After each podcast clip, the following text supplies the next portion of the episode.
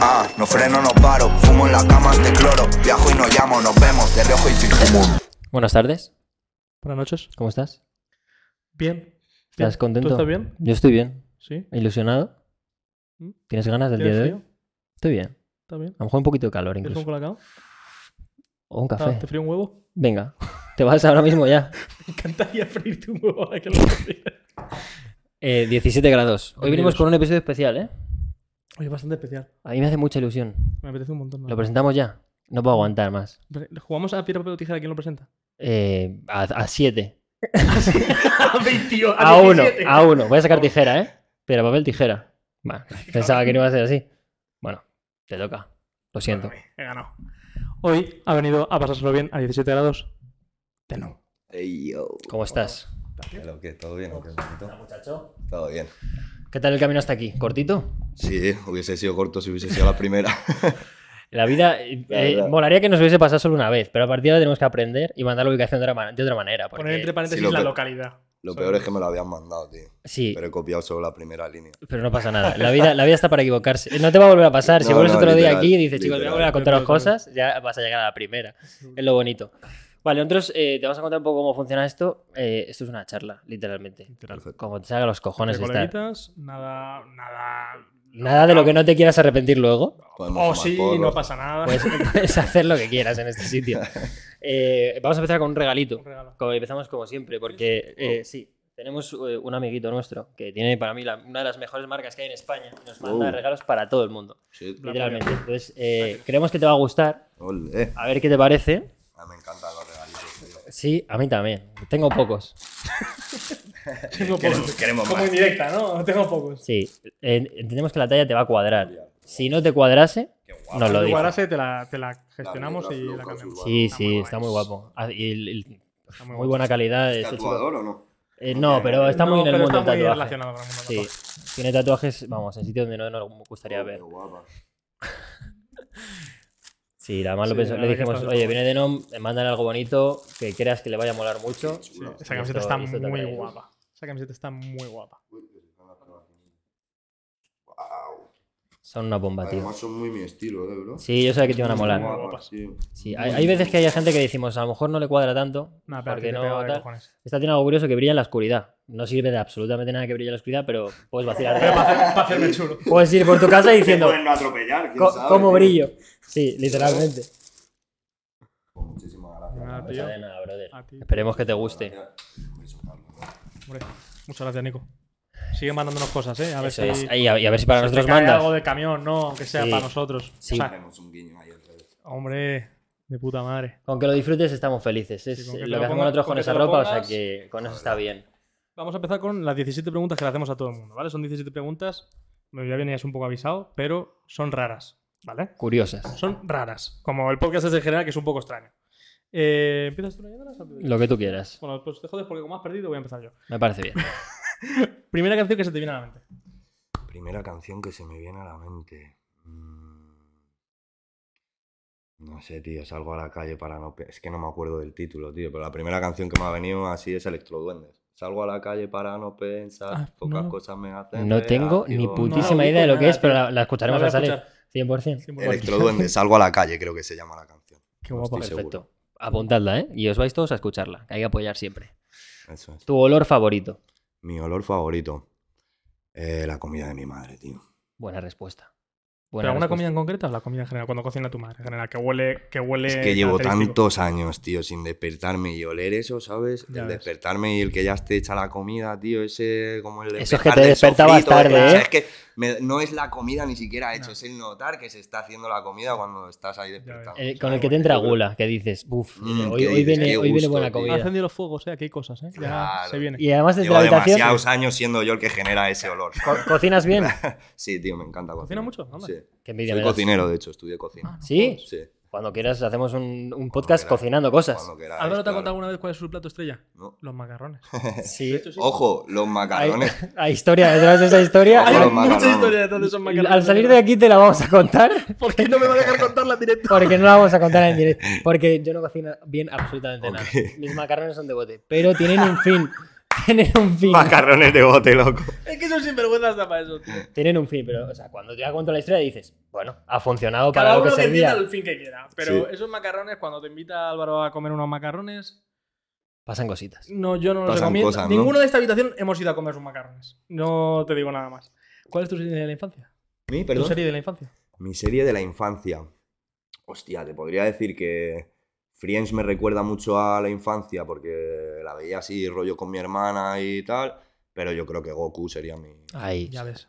Y además en verano esa te, las- te la pegabas del tirón así, Cuatro, una tras nada más otra. levantarte, tío. Sí, después, después o antes de alerta cobra, no me acuerdo lo que era. Nada más que estabas hecho polvo y ya te sonaba, te sonaba la intro de, Sí, sí, de sí, Dragon sí, Ball y tú ya. sí, ya voy para allá. Buenísimo. Además hoy que ha cerrado Cartoon Network, ¿eh? Rest in peace. ¿Ah, sí o qué?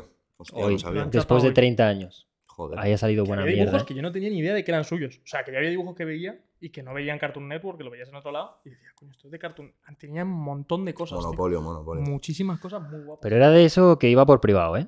Ahí eso lo veía la Hombre, gente con el Canal Plus. Hombre, Canal Plus. Eso por lo público Yo la no. verdad es no lo he visto nunca. De la puta vida, Siempre claro. lo he visto. Pero había muchos dibujos que salían de ahí. luego, Pero sí, claro, que claro. los emitían en otro lado. Dexter y estos, por ejemplo, son de Cartoon Network. y Eso emitían en todos lados. La Eso- vaca, vaca y pollo. Yo es que no me acuerdo. Bueno, Yo el de era es lo único que te quiero. la. Bueno. Eh, un talento oculto que tengas. Un talento oculto. No sé, soy tatuador también. Joder, No haces muchas cosas tú en tu tiempo libre, ¿no? Sí. ¿Qué tal se te da? ¿Tienes alguna cosita Bien. que digas, esto estoy orgulloso de ello? Eh, me dedico a tatuar también, lo que pasa que ahora mismo con el tema de la música y así, como que no le puedo dedicar el tiempo suficiente a dibujar y el rollo, entonces como que lo tengo un poco en stand-by, pero, pero es O sea, ¿llevas muchos años tatuando? Mira, mi primer tatuaje, de hecho, te lo puedo enseñar porque lo llevo yo. Ese- Hostia, ¿es ¿Es tu tu primer primero? tatuaje? Claro, me lo hice a mí mismo. Hostia, pues te salió, para ser tu pues te salió de puta polla, madre. Hay ¿eh? trazos que no pude acabar y el rollo, pero... No, no, pero muy bien para ser el primer tatuaje. Yo he visto cada Sí, hace- mierda de hace primer un montón tatuaje de que años, flipas, hace ¿eh? un montón de años de eso. Está bien, o sea, y ti- tienes algún sitio donde se te puede buscar para que te, te- Eh, es que ¿Un los de tatuajes... Tío, yo siempre he sido una persona, o sea, abrimos un estudio de tatuaje y demás. eh, de hecho, ya no es nuestro, pero sigue abierto en, eh, al lado del Palacio Vista Alegre, Street Price se llama. Joder. Eh, pero nunca he dedicado las redes sociales, o sea, nunca he sido un chaval de redes sociales realmente, ¿sabes? Empecé a tatuar y como he sido una persona que por el graffiti, bueno, por muchas cosas siempre la gente ha tenido mi número de teléfono y han estado pasando Claro. por casa yéndose mucha gente siempre, pues al final eso me ha ayudado también en el tatuaje. Entonces nunca subí un tatu a internet, tío, pero me tiré como tres o cuatro años viviendo de eso. O sea, que curioso que no hayas parado de tatuar sin haber subido nada a No internet. ¿eh? subí nada a internet, tío. Sí, Que todo el mundo y- vive de eso, literal. bueno, de hecho, mi casa, o sea, parecía un punto porque todo el rato había fila en la casa y todo el rato Claro. sonaba desde abajo. el- ¿Una vez Este independizado de o la de tus padres? No, no, en mi casa. Fuese increíble la de tus padres. Que tus padres dijesen, a ver, No, hijo, joder. ¿cómo Yo- hacemos para ¿Cuántos amigos explicarte? tienes, hijo? Vivo solo desde los 13 años, bro. Entonces, Desde los 13 años. Sí, tío. Eso, eso nos lo tienes que contar Desde después. los 13, eso no sabía, fíjate, qué curioso. sí. Ahí hay historia que contar. Vamos a seguir. Hay cositas, hay cositas. por- Eh, ¿Un ídolo? Un ídolo. Hostia, mi viejo, tío. Ya ves. Es la segunda persona en este podcast que, miembra- que nombra a sus padres. Tampoco Sí, ha habido yo, 200 mi viejo. invitados, quiero decir. ¿eh? Pero, las, pero ya es la segunda. Lo vamos a precisamente escuchar más por eso- veces. precisamente, precisamente por eso me llama la atención. No Sí. esperaba que tanta gente dijera. Mi viejo, pero te digo un porqué, tío. Mi viejo para mí marcó un gol y es que no venimos de familia, o sea, mi apellido nunca ha ido ligado a, a, pues ni a propiedades, ni a empresas, ni a un dinero, ¿me entiendes? Entonces, como que cada generación nos lo hemos tenido que ir haciendo nosotros y eso es una realidad. Y mi viejo, sin tener un aporte por detrás, pues pudo conocer todo el mundo, tío.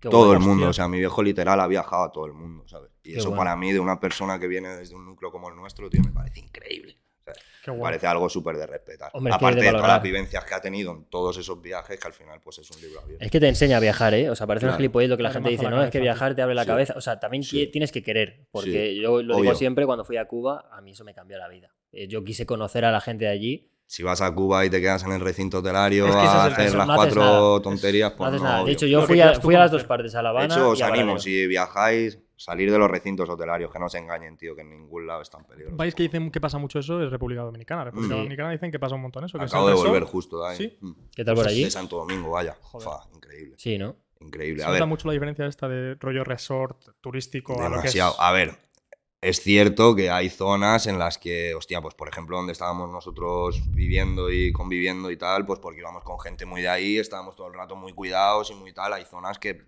pues bueno, se nota un poco más complicado el asunto.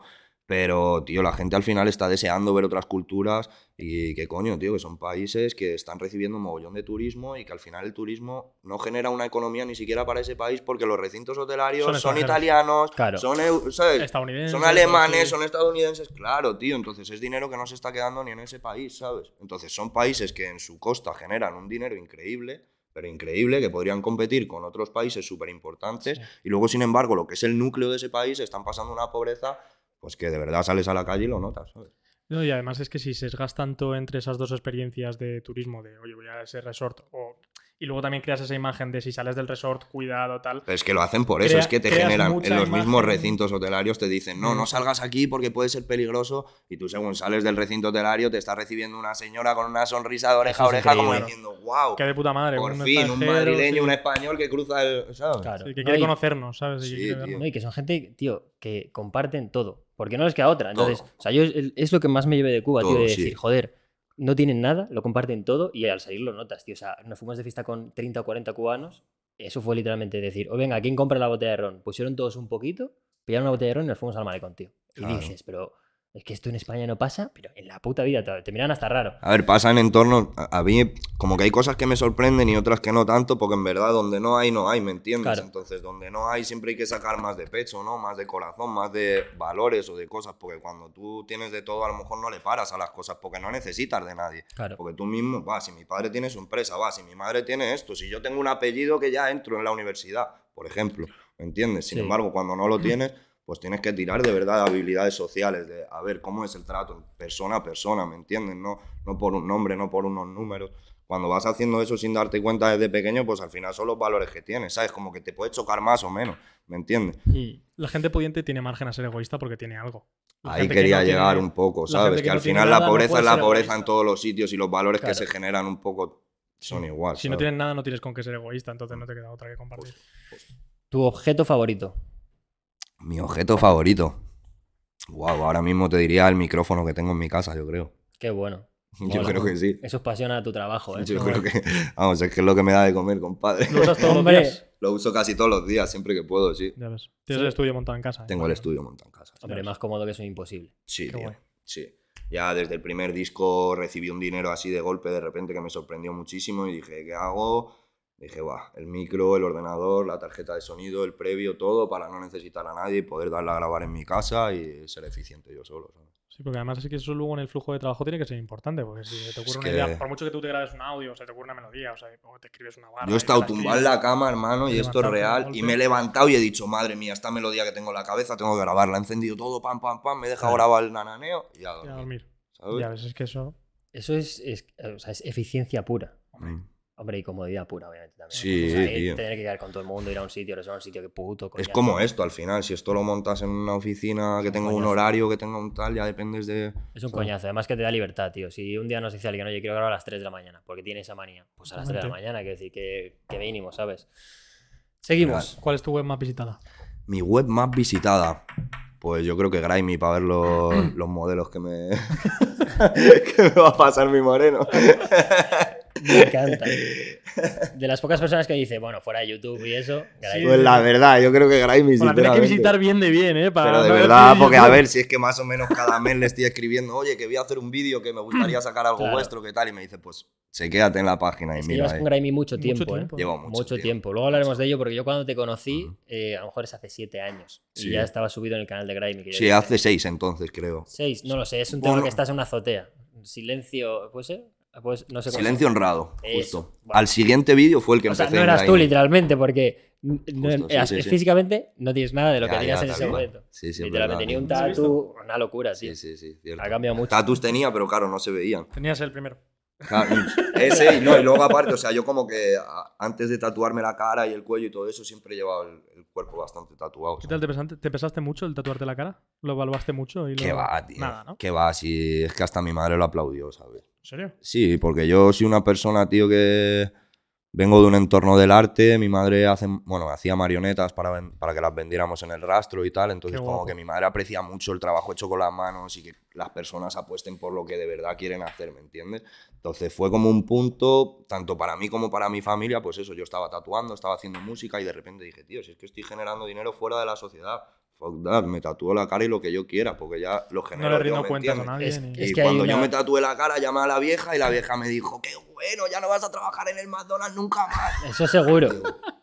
Bueno, en algún momento cambiará eso, pero es que es- tenemos la manía de que hay que estudiar, hay que hacer no sé qué, es como tú que No, y ojo, ojo, estudiar, ¿sabes? Sí, Porque por también supuesto, hay que, hay que no tener un otra. fundamento y una. O sea, ojalá yo hubiese sido más aplicado a la hora de estudiar, ¿sabes? Real. Porque yo luego hay en entornos en los que me siento y paso vergüenza de no saber por los ríos, por ejemplo. Claro. Fíjate tú qué tontería, pero a mí, por ejemplo, si me llaman a la resistencia, me daría un montón de vergüenza que me preguntase por unos ríos, por ejemplo.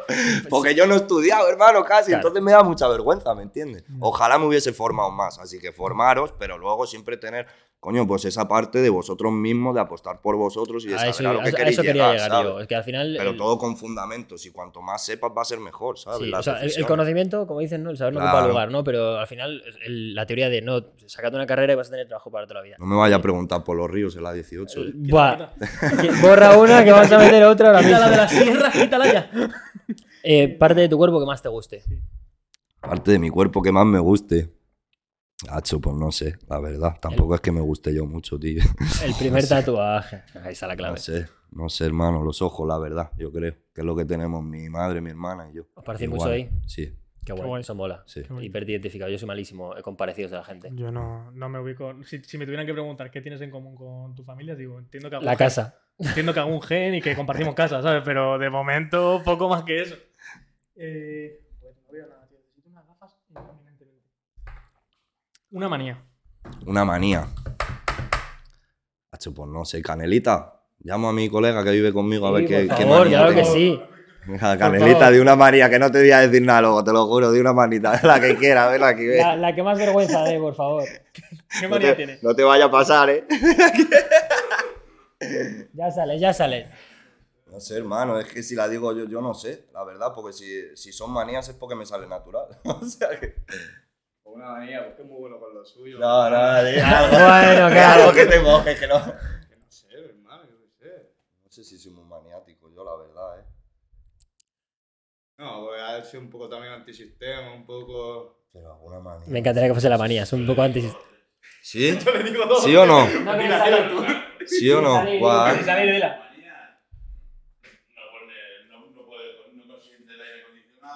Yo tampoco. Yo Ah, tampoco. pues mira, bien ahí, bien ahí, Carliño.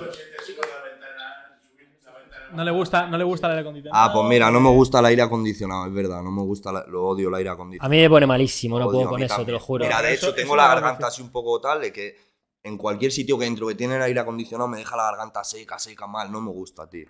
Muy de acuerdo con eso. Muy, Muy, de acuerdo, pero es que el nombre de este podcast es en base a un aire acondicionado. Sí, ¿Sabes? O sea, 17 grados es porque en un aire acondicionado. Esto lo, lo habremos explicado 200 millones de veces en el podcast, pero bueno, el caso es que en unas vacaciones que tuvimos acabamos poniendo el, el aire acondicionado, que nos costó, eh, a 17 grados. Después de pelear, ¿no? de pelear con la casera, porque era hija de puta de mucho cuidado. con eso. Y ahora dice que odia lo- los, aire Los odio, los odio a Podríamos haber muerte. puesto un animal que te gustara, niño. O, yo qué sé, el No. toca la tortuga. No es que- o sea, yo como concepto me parece de puta madre, pero yo me pongo malo con el aire acondicionado, no puedo dormir con eso Yo puesto. tío. también, tío. Yo un ventilador y estoy feliz. Ahora tío, me también es que está malo el 90% del tiempo, porque Sí, yo creo que él se aficiona, le encanta, le encanta su Le médico. encanta estar malo, ¿no? No, y llega Y y, el "Ay, drama". qué malito estoy, es que yo me voy a morir. A mí que un, Empieza, me- a mí que un médico me haga caso, tío. Bueno, es que eso, Eso es algo enfermedad. eso no tiene precio, bro. Empieza a buscar su enfermedad en Google, se empieza a poner malo el sol, Sí. se pone peor. Este año, según Google, habré muerto tres o cuatro veces. Sí, ¿no? Fácil, fácil. Porque da igual lo que busques, tos, muerte. Cáncer. Si todo te lleva a lo peor, tío. Yo Sí. eso ya lo aprendí, que no hay que mirar esa. No, Yo no. lo acabo de aprender. Es que todo tiene la misma palabra en común y es que es una palabra feísima, ¿no? no, Sí. y, no- y el 90% de veces no. Yo Y por, no tiene salida encima, casi todas las veces lo que te pones es Es algo como. que. la- la- o sea, ya tiene el testamento hecho, bro. O sea, te lo va a poner Google en una de que lo que- yo por paranoico y por buscar en Google eh, me he tenido que hacer una colonoscopia hace cosa de un mes y medio. Y he terminado y he dicho, ¿y sabes lo peor que? Yo estaba ahí diciendo, Sí, ¿no? diciendo, es que, es- digo, sa- salí de la colonoscopia diciendo, esto me va a pasar por gilipollas. Ya ves. Una Por persona- mirar, por una que- por buscón. Por buscón. Que mira que yo tampoco en estos últimos meses he cuidado mucho lo que he comido, pero una persona que, oye, llega al, al burger y dice doble de mayonesa y coge y de repente y de repente dice, no es que soy intolerante a esto, esto, esto, y digo, a ver, a ver, a lo mejor no es que seas intolerante, a lo mejor es que tomas malas decisiones. A lo mejor es que es un, es un cúmulo de las dos. No, no, no, soy intolerante 100%. Bueno, se hizo la colonoscopia, montó un pollo ahí. Bueno, pero Bueno, la más- colonoscopia y otras 15 Bueno, pruebas y más que di- yo, yo- Y no era intolerante a nada. fatal, ¿no? Y el pobre no, no, fatal, no, sí, claro, yo estoy, estoy perfecto. Porque de dices- hecho, después de la paranoia, mi vida ha mejorado infinitamente, pero antes Necesitabas que te lo dijeran, a veces necesitamos que nos digan, Pero brother, que vas bien, que vas bien. Sí, eso Yo necesito. lo necesito, ¿eh? Muchas veces. Yo soy mazo depresivo y mis colegas, tú lo necesitas con el médico, yo con mis colegas que me digan, bro, tranquilo, que está todo bien, que va bien, que va bien. Nosotros se lo decimos y él empieza que no, que no, que no, que no, que no, que es que estoy, que me voy, que me voy. Sí. Que me voy, adiós chicos, os quiero, tal. la- el estudio, por favor, dejadme ordenado cuando me vaya. Por favor, eh. Seguimos. A mí, esta, a mí esta pregunta me encanta. Hay que ser sincero. Verás, prepárate. ¿Cuántas fotos en oculto tienes en el móvil? Pues creo que ninguna, tío. Hay, A ver, hay, ¿en gente de, hay gente de ese tipo. eh, hay Creo gente que de ese ninguna, tipo. hermano, la verdad. El otro día un tío nos dijo ciento y pico fotos. Cógelo a ver. Es verdad que no, tío. Ah, vale, no me acuerdo, luego dices. Nico, da igual si está Ah, grabado. Vale, eh. sí, pero que no me acuerdo. Es que a lo mejor no ha A lo mejor no quieres sacar el canal. bueno, eh, De hecho, nadie el otro sabe día eso. aprendí un truco ahí en el, en el TikTok, que estoy yo ahí empezando a ver el TikTok. y vi un truco de un chaval, porque tronco me salía almacenamiento lleno todo el rato, almacenamiento lleno. Y mira, ahora ya pues lo he pasado a un álbum compartido de estos, que chavales se puede hacer para que lo sepáis. Álbumes compartidos y mira, no, la verdad es que no tengo nada. No, no, tienes cero en oculto. Cero, cero en oculto, ¿eh? Cero en Ese oculto. móvil ti- pide actualización Sí, ese o móvil, sea, ¿eh? Y, y podrías ver todas las fotos, la verdad. O sea que. No, muy bien, muy bien. Eso habla mucho del tipo de persona que eres. Ahora Juan me dice, Pare- tengo otro. Pero tengo una aplicación que no, guarda. fotos polla, tengo que no. La tengo, pero pública. no, mentira, mentira. El 3 de febrero me hizo. Voy a decir la verdad. La subí. Buah, que se te Por eso no lo guardo en oculto. Yo, hay muchos casos de gente que se le ha escapado alguna foto chunga por Fata redes, ahí. ¿eh? Uf, Qué buena, tío. eso, ¿eh? Pero como. Bueno, pero es que yo, no, pues. yo no sé cómo se te puede escapar por redes. O sea, ¿cómo se te escapa? Escucha, si se te escapa, pues ha escapado, que somos todos humanos. y Que todos tenemos. nada. todos- yo- yo Estoy, de acuerdo, pero eso. cuando te dedicas a redes, a lo mejor la cosa cambia un poco. Hombre, puede ser. Te puede afectar mal Que eso. sí, que sí, puede ser. Yo me imagino el día en que te levantes y empieces a ver ahí las etiquetas. Buah, es- Y tu cola por todos lados y tú. Tu cola por ahí. Bueno, pues bueno. Pues bueno, Ya me habéis jodido los OnlyFans. Una ¿Cuál- línea de negocio que no puedo abrir. ¿Cuál es el contacto más extraño que tienes en el teléfono? Fua, Que más te haya sorprendido tener que decir. ¿Qué cojones haces esto aquí? Si se puede decir. Hayas mirado, has mirado a tus colegas por algo, Por ¿eh? aprobación, yo creo. Mira, hermano, yo te digo, con esto es que no lo ni a decir. Pasa de pregunta. Nos- mejor. Vale, yo Nos- solo te nos digo lo que Yo te digo con este teléfono puedes llegar hasta donde quieras, hermano. Así, nos literal. Hasta nosotros- donde quieras, de España, de un lado, de otro, de para arriba, para abajo, para Es que, eh, a lo más turbio, a las esferas un poco más para arriba, ¿sabes? Pero de verdad, o sea, un este móvil es un pequeño Nicolás. Así, mira. ¿Has visto cómo pesa? Eso tiene Eso- peso, eso ¿eh? tiene cosas el, iPhone, el iPhone de normal no pesa eso, tú lo sabes. Hay que decir que cuando hemos, cuando hemos dicho mira a sus colegas y sus colegas en plan de ¿a qué cositas, eh? ¿A, a qué cos- Mira, mira, lo sigue haciendo el cabrón. Casi, casi que han empezado todos en plan de. No, Mi colega ha hecho. ¿Nos lo, ¿Nos lo quieres enseñar a nosotros para que reaccionemos? Uno que digas. vais Solo-. No, no sé, es que no sé. Es que la verdad, lo- los contactos que más podrían ser hartos son contactos que a lo mejor dices el nombre y ni se saben. Solo en ciertos núcleos, cuando dijeras ese nombre, Ya, se llevaría vale. las manos a la cabeza. ¿sabes? Puedo ir entendiendo. Vale. Está bien, está bien. ¿no? Me ha parecido. La verdad. Buena respuesta. La más divertida de todas las que nos han dado. Desde luego es la que mejor se ha respondido de, de todas las veces que la hemos hecho, desde luego. Eh, ¿Cuál es tu movimiento bancario más grande? Mi movimiento bancario más grande está por venir, ahora cerca, pero el más grande que he hecho, pues yo creo que fueron 100.000 o algo así. Pero, o sea, no fue ni por la música. Te compraste un barco. me encanta, me encanta porque se han empezado a Claro, partir es que- los cojones en plan. De hecho, de hecho, por favor, cuando hagas esta pregunta, después preguntas a cada uno si fue antes de su éxito, o después de su éxito, o fue con la cosa que le llevó al éxito. Vale, fue antes de tu Pues éxito? claro, yo a mí me gustaría saber los raperos que pasen por aquí si su dinero lo hacen del rap solo únicamente. O sea, tú estás ganando ahora que chulean todos de cadenones, de tal. Claro. Todo el mundo puede llevar una cadena, eso es comprarlo y ya está. Pero, es decir, ¿tú ya te habías comprado una cadena antes de eso o, o ha sido toda raíz? ¿Me entiendes? Sí. Ahí, ahí te lo dejo. El- ta- normalmente la gente No, no, piensa. ¿eh? O sea, ha ido de una. O sea, le ha sudado una polla. Pero todo el mundo piensa, eh, ese movimiento es por una casa. Todo el mundo Mm. piensa lo mismo. Comprar y vender una casa, compadre, la verdad. Ah, fue eso. ¿Fue eso? Comprar y vender una Bien casa. jugado, te salió bien. con un dinero que hice y fat fat y me salió bien, medio bien. ¿Por qué? Porque mira, sinceramente yo pienso y esto es un buen sitio para decirlo, ya que se supone que lo va a haber gente y demás. Pienso que a los chavales nos meten un montón de cifras y un montón de cosas en nuestra educación, en nuestra educación primaria y secundaria, ¿no? Como cosas que tienes que almacenar en tu cerebro, en tu tal. Pero luego de repente a lo mejor tienes una situación de éxito en tu vida, tienes una empresa que te está funcionando bien y tienes que hacer el primer cierre de trimestre y no tienes ni puta idea, tío. Ni puta Entonces, idea. ¿de qué vale que te hayan metido tantos datos e incluso que te hayan enseñado cómo hacer tu, tu movida de éxito si luego no vas a saber mantenerlo en el tiempo? Porque hay una cosa que se llama Estado, hay una cosa que se llama IVA, hay una cosa que se llama IRPF, hay una cosa que son los trimestres. Entonces, pues sí, yo compré una casa, la vendí, me confié de un gestor que tenía, hice una cosa mal y me salió bien porque me salió bien, pero luego con una, pues, con una multa que me pusieron por hacer una cosa que no se debería de hacer así, pues como que el beneficio no fue tanto, ¿sabes? Claro. Pero Bueno, mientras no pero me bueno me lises, salió bien. bien jugado. ¿sabes? Joder. Eh, de, de eso hablaremos luego también de Hacienda, cómo vive un artista con eso, porque a mí me parece interesante también porque este país crea un rebaño de gente que va uno detrás de otro. O sea, es la puta realidad.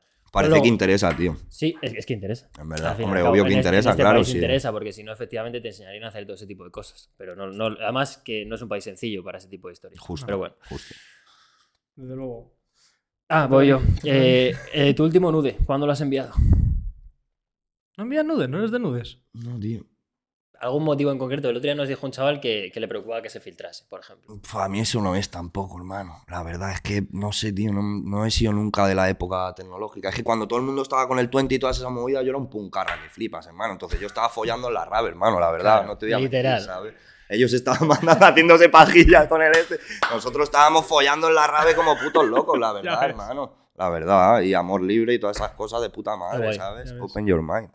Cero, cero necesidad de mandar la foto, desde luego. Si estás follando la rave, mucha foto no Pues necesitas. sí, tío, la verdad, no. Es que yo qué sé, tío. Siempre he sido muy vergonzoso para eso de hacerme así y ponerme en un vídeo, ¿no? Como Sí. que yo no me. Como o no, sea, que no te ves, que yo, no te mis ves armas, hermano, sinceramente, yo no me siento una persona muy sexy o muy guapo o muy tal, pero luego me sueltas así en persona y soy muy resuelto, hermano. ¿me Claro. En entiendes? distancia corta Entonces, yo, ganas, sí. claro, yo tengo que ser así en persona. A mí por pantalla, hermano, sí soy un flacucho, hermano. Claro, tú tienes que conseguir invitar a esos yo. macarrones para que luego funcione. eh, son, tu- son los macarrones. Yo, tú sabes. Tus raves son sus macarrones. Tú sabes. Eso es. Eso es. Eh, nos has dicho que estabas ahora consumiendo más TikTok y demás. ¿Tienes algún creador de contenido? Bueno, a lo mejor también consumes bastante YouTube y demás, pero no, o Instagram o creadores de contenido en general. Si tienes algún creador de contenido que más sigas y demás así. Hacho. ¿cómo se llama el señor ese que nos reímos mazo, el del pueblo ese? El que, el que se hace los bocatas. Ah, ya sé quién es. Buah, se me ha olvidado el ¿Cómo nombre llama? también. Es el de, no, es el, es el de Felipe. ¿Cómo se llama?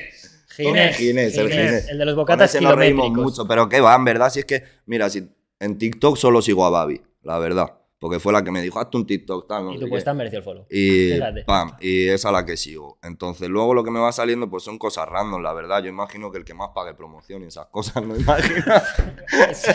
Yo imagino que eso será como todo, la Pero no verdad. tienes uno favorito que sigas a menudo que digas, oye, a ver qué ha subido el chaval este. Eh, pues tío, de por ejemplo de Instagram me gusta ver al Warren Lotas, a ver qué va subiendo de ropa y así. Es un pibe de Estados Unidos que es- tiene una marca guapísima. Ah. Son calaveras, así. Yo creo que ese pibe se va a pegar. Bueno, ya está. ya. Desde que le empecé a seguir ahora, se podría decir que está pegadísimo. Que de ese señor, pues me gusta bastante ojear ahí las cosillas. Y luego tatuadores, pues el Freddy o no sé. Bueno, eso también. no Son artistas, la verdad que Sí. casi todo lo que veo es arte, tío. en el- Qué guay. en el teléfono. Qué guay. Te has montado un feed de puta madre. Te toca a ti. ¿A mí? Ah, pero es cierto. Joder, cómo Es- estamos con las preguntas hoy, eh. De verdad, nos falta una siesta, tío. O sea, bueno, he dormido poquísimo. A mí me faltan un par de joints, la verdad. Esa es mi siesta, compadre. ¿Cuál es el polvo más corto de tu vida? El polvo más corto de mi vida. Fueron una rave. pues los que no hemos acabado, claro, pues no sé, en sitios a lo mejor comprometidos que ha sido como. Aquí hay que, No aquí se hay ha que podido correr. y. Pues la verdad, seguro que ha sido una rabia. La gente va muy de cara, Mira, ¿eh? yo no te puedo decir cuál fue, pero que fue una rabia, eso seguro. y un dolor de juego luego. Eso seguro. La, la gente es muy sincera con esta pregunta, ¿eh? Hay gente que ha dicho 30 segundos y se ha quedado gustísimo. Mm, No es así. Ha dicho, yo, a mí me pasa esto. No sabría decirte, hermano, la verdad, el polvo más rápido. Está bien, los sin terminar son, también son Mm. divertidos, ¿eh? Mm. A mí me gustan. O sea, a ver, A ver, son más divertidos los que divertido, acabas, ¿no? Es divertido acabarlo. Hay que divertido acabarlo, pero tiene un su rollito no acabarlo. Es decir, me he quedado con las ganas. Sí, Yo claro, recuerdo una vez en un autobús, tío, llegando para Moncloa, ¿eh? y, y ese no pudimos acabar, claro, ese fue rápido, porque nos calentamos justo al final del trayecto, yo no me he pispado y cuando llegamos para Moncloa fue como ¡ala! Eh, y ya estábamos ahí. Pues hay que bajarse. Era autobús, Claro. eh, Señores, eh, tiene que subir la gente. Es que me, hacer el viaje vuelta. Por me favor, queda una horita de línea, no sé cómo lo veis. que puedo dejar tranquilo, yo no he visto nada. ¿sabes? Eh, hay una pregunta que tenemos, que no sé, yo no tengo ni idea si es religioso o no, pero esta pregunta va orientada a si eh, tienes alguna religión o alguna creencia que te guste más a ti personalmente. No hace falta ni que creas en ella, pero que te guste más. Yo tengo una religión mía personal, hermano, que imagino que coincide con muchas religiones y con muchas cosas, bro, que es cuando tú haces bien, hermano, pues te va a llegar bien y ya está, ¿sabes? Y por supuesto que luego hay mucha gente, es que no lo llamo karma ni Sí, siquiera, algo- hermano, porque... sí, algo de ese estilo. Pero sí, algo así, hermano. Y pues es verdad que tú puedes hacer muchas cosas buenas y la vida es una putada y te vienen cosas malas, es verdad. Pero luego al final, a la larga, yo sí que me he dado cuenta que sí que hay un poco de... Lo que tú das es un poco lo que recibes, ¿sabes? O lo que tú eh, reflejas es un poco lo que te viene de, vuelta, ¿no? Pues yo creo un poco en eso, tío, en las energías, en que, hermano, no, no cuesta nada a veces dedicar un segundo más a la peña o tal, o, o eso, entender cómo está la persona de al lado, eso, ¿sabes? Un poco, pues las energías, respetar un poco la energía de la gente, saber también de la energía de la gente, el respeto, pues creo que cuando hay eso, pues todo va en una, no sé, una coherencia guay, tío, y va, Qué guay. y funciona, ¿sabes? Qué guay. También la, la empatía. Hemos hecho mucho el mal, ahí. tío, en mi vida, ¿sabes? Y yo he visto cómo cuando haces el mal se te van cerrando círculos, hermano. Nosotros hemos sido los típicos que de ser todo guays y, ah, hostia, los, los- los malotes, qué guay, tío, qué bien nos lo pasamos, tal. Y te invitan a una fiesta, la lías y no te vuelven a invitar a una Claro. fiesta, por ejemplo. Y eres el tonto que te quedas en no sé qué fecha, mientras que todos están pasando lo de Buti, pues tú viéndolo ahí, ¿sabes? Diciendo, "Pf, mira, ahí están todos los chavales, ¿sabes? Pues de las cosas aprenden, ¿me entiendes? Pues al final hacer el bien, hermano, y ya está. Es muy fácil hacer el bien. A mí una cosa que me Es encanta. que por ejemplo, justo, cuesta, es que es no muy cuesta. fácil, es que no cuesta, hermano. Es que una persona Total. que está al lado tuyo necesita una ayuda de lo que sea y muchas veces es que no es nada, es pararte a escuchar sin más, ¿me Pero y que a veces alegras el día a la otra persona con gilipolleces. Yo, o sea, en Canarias me encantó que todo el mundo dice buen día.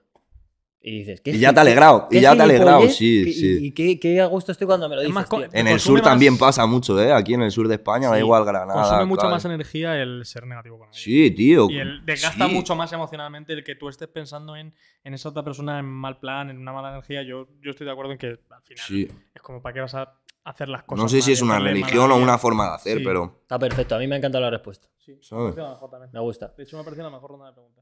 Ahora. Sí, Me y- falta Vale. una, pero me parece, hasta el momento me parece top tío. Los ríos. la, la- la- Vale, a ver, vamos a hablar de montañas. No son ríos, pero tus cinco ríos favoritos. dime, las, en el orden de las agujas del reloj, los ríos de España. La aplicación que más usas. La aplicación que más uso. Bueno, ya se está perdiendo la polla otra vez. Es que cuando se ríe. A- Aquí, aquí ya sí que me pillas un poco atrás, pero yo no sé qué, de qué estás hablando ahora mismo. Pues Signal o Wicker, la verdad. Pero ya estoy intentando no usarla, la verdad, ni abrirla. sé ya, ya, la tengo en otro teléfono, con eso te lo digo todo. ¿Pero qué cojones es eso? ¿Qué es eso? Pues eso, a poco, a buen entendedor, pocas palabras bastan. ¿Signal o Wicker? Bueno, Signal o Wicker, sí, la verdad. Así. tío, voy a buscarlas en el Apple Store, espérate, porque ya me está dando curiosidad. Es mensa- mensajería cifrada. Ah, bueno. Entonces, está fenomenal. bien. Vale. Está bien. De hecho, Para comprar Funko Pops. sí. Fenomenal. Y es para hablar, en verdad, sí. Hostia, eso me ha parecido. la- Para mandar nudes. Por ahí se puede mandar nudes sin que pase nada. Claro, por, por ahí no se Por filtran, ahí no se saca nada. Sin cojones a sacar mi foto de la polla por ahí. Me voy a enterar, si lo hacen me voy a enterar. No, la verdad que estoy, ya no toco mucho el Signal y el Wicker, ya estoy intent- pero seguramente si mirases el, el teléfono, la, cuál ha sido el que más ha usado, pues la verdad que seguro que sí. Está bien, está bien. A- a- Eso hay Hostia. que aprender. Yo no tenía ni puta idea ni lo que era, o sea que imagínate. No, no. Me gusta. Aprendáis tanto. Ahora, en- Aquí aprender no está tan bien, ¿eh? Hay veces que hay que limitar. un poquito las orejas, ¿eh? Tienes que tener a ti muy, Bueno, muy puesto con el Se acabaron las 17 preguntas. Ahora empieza mi parte favorita, que es conocerte más. Eh, de hecho, con lo que has dicho de que con 13 años te independizaste, ya mi curiosidad ha explotado, literalmente. ¿Quién es Denom y de dónde sale? Denon sale de Luquitas, Luquitas es Denon, Denon es Luquitas. En esto no hay como otra gente que dice, no, yo cuando subo un escenario soy no sé quién, cuando bajo soy tal. Pues yo soy Pero yo y ya Lucas. está. Claro, yo soy Lucas porque Lucas escribe lo de Denon, Denon canta lo de Lucas y Denon cuando está en un escenario es Lucas porque tiene todo el respeto de todas las cosas que ha vivido Lucas. Y abajo Denon tiene todo el respeto de lo que ha vivido Lucas también. Y al revés, ¿me entiendes? ¿Y de dónde sale? Pues sale de un pueblo de la Sierra de Madrid, donde pues yo creo que coincide un poco como la movida de Londres, ¿no? En Londres se ha creado el drill, ¿no? Por, yo creo que un poco por el ambiente este que hay entre que hay una zona de mucho dinero y de repente hay zonas en las que no hay nada de dinero, ¿no? Pero está así. Los guetos. Está los unido. pegados. Claro. Pues mi pueblo es un poco eso, hermano. Yo cuando he empezado a bichear y a leer un poco de otros países y de tal, he dicho, hostia, es que la historia se repite, es que da igual donde estés del mundo, que la historia se repite. Pues sí, tío, es un pueblo que tiene eh, gran parte de población marroquí, gran parte de población dominicana, gran parte, o sea, de muchas partes del mundo y, y no hay mucho dinero, no había muchas oportunidades, pero sin embargo hemos crecido al lado de gente que pues que tiene mucho dinero y que pues eso lo típico, ¿no? Estás en el colegio y viaje a, a esquiar y una parte de la clase iba y otra parte nos quedaba. Total. Pues con eso nos hemos mí eso criado. siempre me ha parecido horrible. ¿Y eso qué genera? Pues eso genera que todos queremos tener lo mismo, hermano. Yo cuando era pequeño y no tenía unas zapatillas de marca, pues quería mis zapatillas de marca. Y me las compraba como podía, pero me las compraba, ¿me entiendes? Y, pues- había un contraste increíble. Pues de ahí hemos salido, de eso, la verdad. Yo nunca me ha faltado un plato de comida en mi casa, porque es la verdad, nunca me ha faltado un plato de comida. Por suerte, mi madre siempre y mi padre me han dado todo lo que han podido. Pero sí que es verdad que a lo mejor a lo que yo aspiraba o lo que yo necesitaba, pues era más una cosa mía. Entonces yo tomé ciertas decisiones, hice ciertas cosas que mi padre me dijo, yo te respeto. Yo no te voy a decir cómo tienes que hacer tu vida porque es tu vida. Pero si haces ciertas cosas que nos pueden salpicar a la familia, pues tienes que hacer tú también tu vida. Obvio. Y yo cogí, hice mi balanza y dije, pues para adelante. Quizás si hoy en día hiciese la balanza y pudiese mirar para atrás, me hubiese esperado unos años, la verdad, ¿sabes? Ya. Porque hay muchas cosas que se viven que no son bonitas. Yo con 13 años me daba una vergüenza tremenda abrazar a alguien porque mi ropa olía mal. Porque yo no sabía poner bien una lavadora, compadre, y se te queda oliendo a pies. Claro. Porque no le das total. bien al centrifugado, porque no sé qué, la tienda está no sé qué, y cuando... Acho, ¿tú sabes lo que era abrazar a un chaval que venía de casa de su madre, hermano, oliendo a- Claro, oliendo, a oliendo suavizante. bien, claro. Pues mira, el olor a suavizante sería otro de mis olores que haría el chic, ¿sabes? Qué bueno. Y Pues así, hermano, y yo rápido cogí mi casa, rápido, pues yo qué sé, he trabajado en la obra, he trabajado de camarero, he estudiado cocina, eh, he hecho tatuajes, he viajado un montón. ¿Cómo haces con 13 años? Joder, es que Si claro. se puede He hecho contar, todo lo que había que hacer. supuesto. Claro, La o sea, tú- tú, coges y dices, me voy, a, me voy de casa.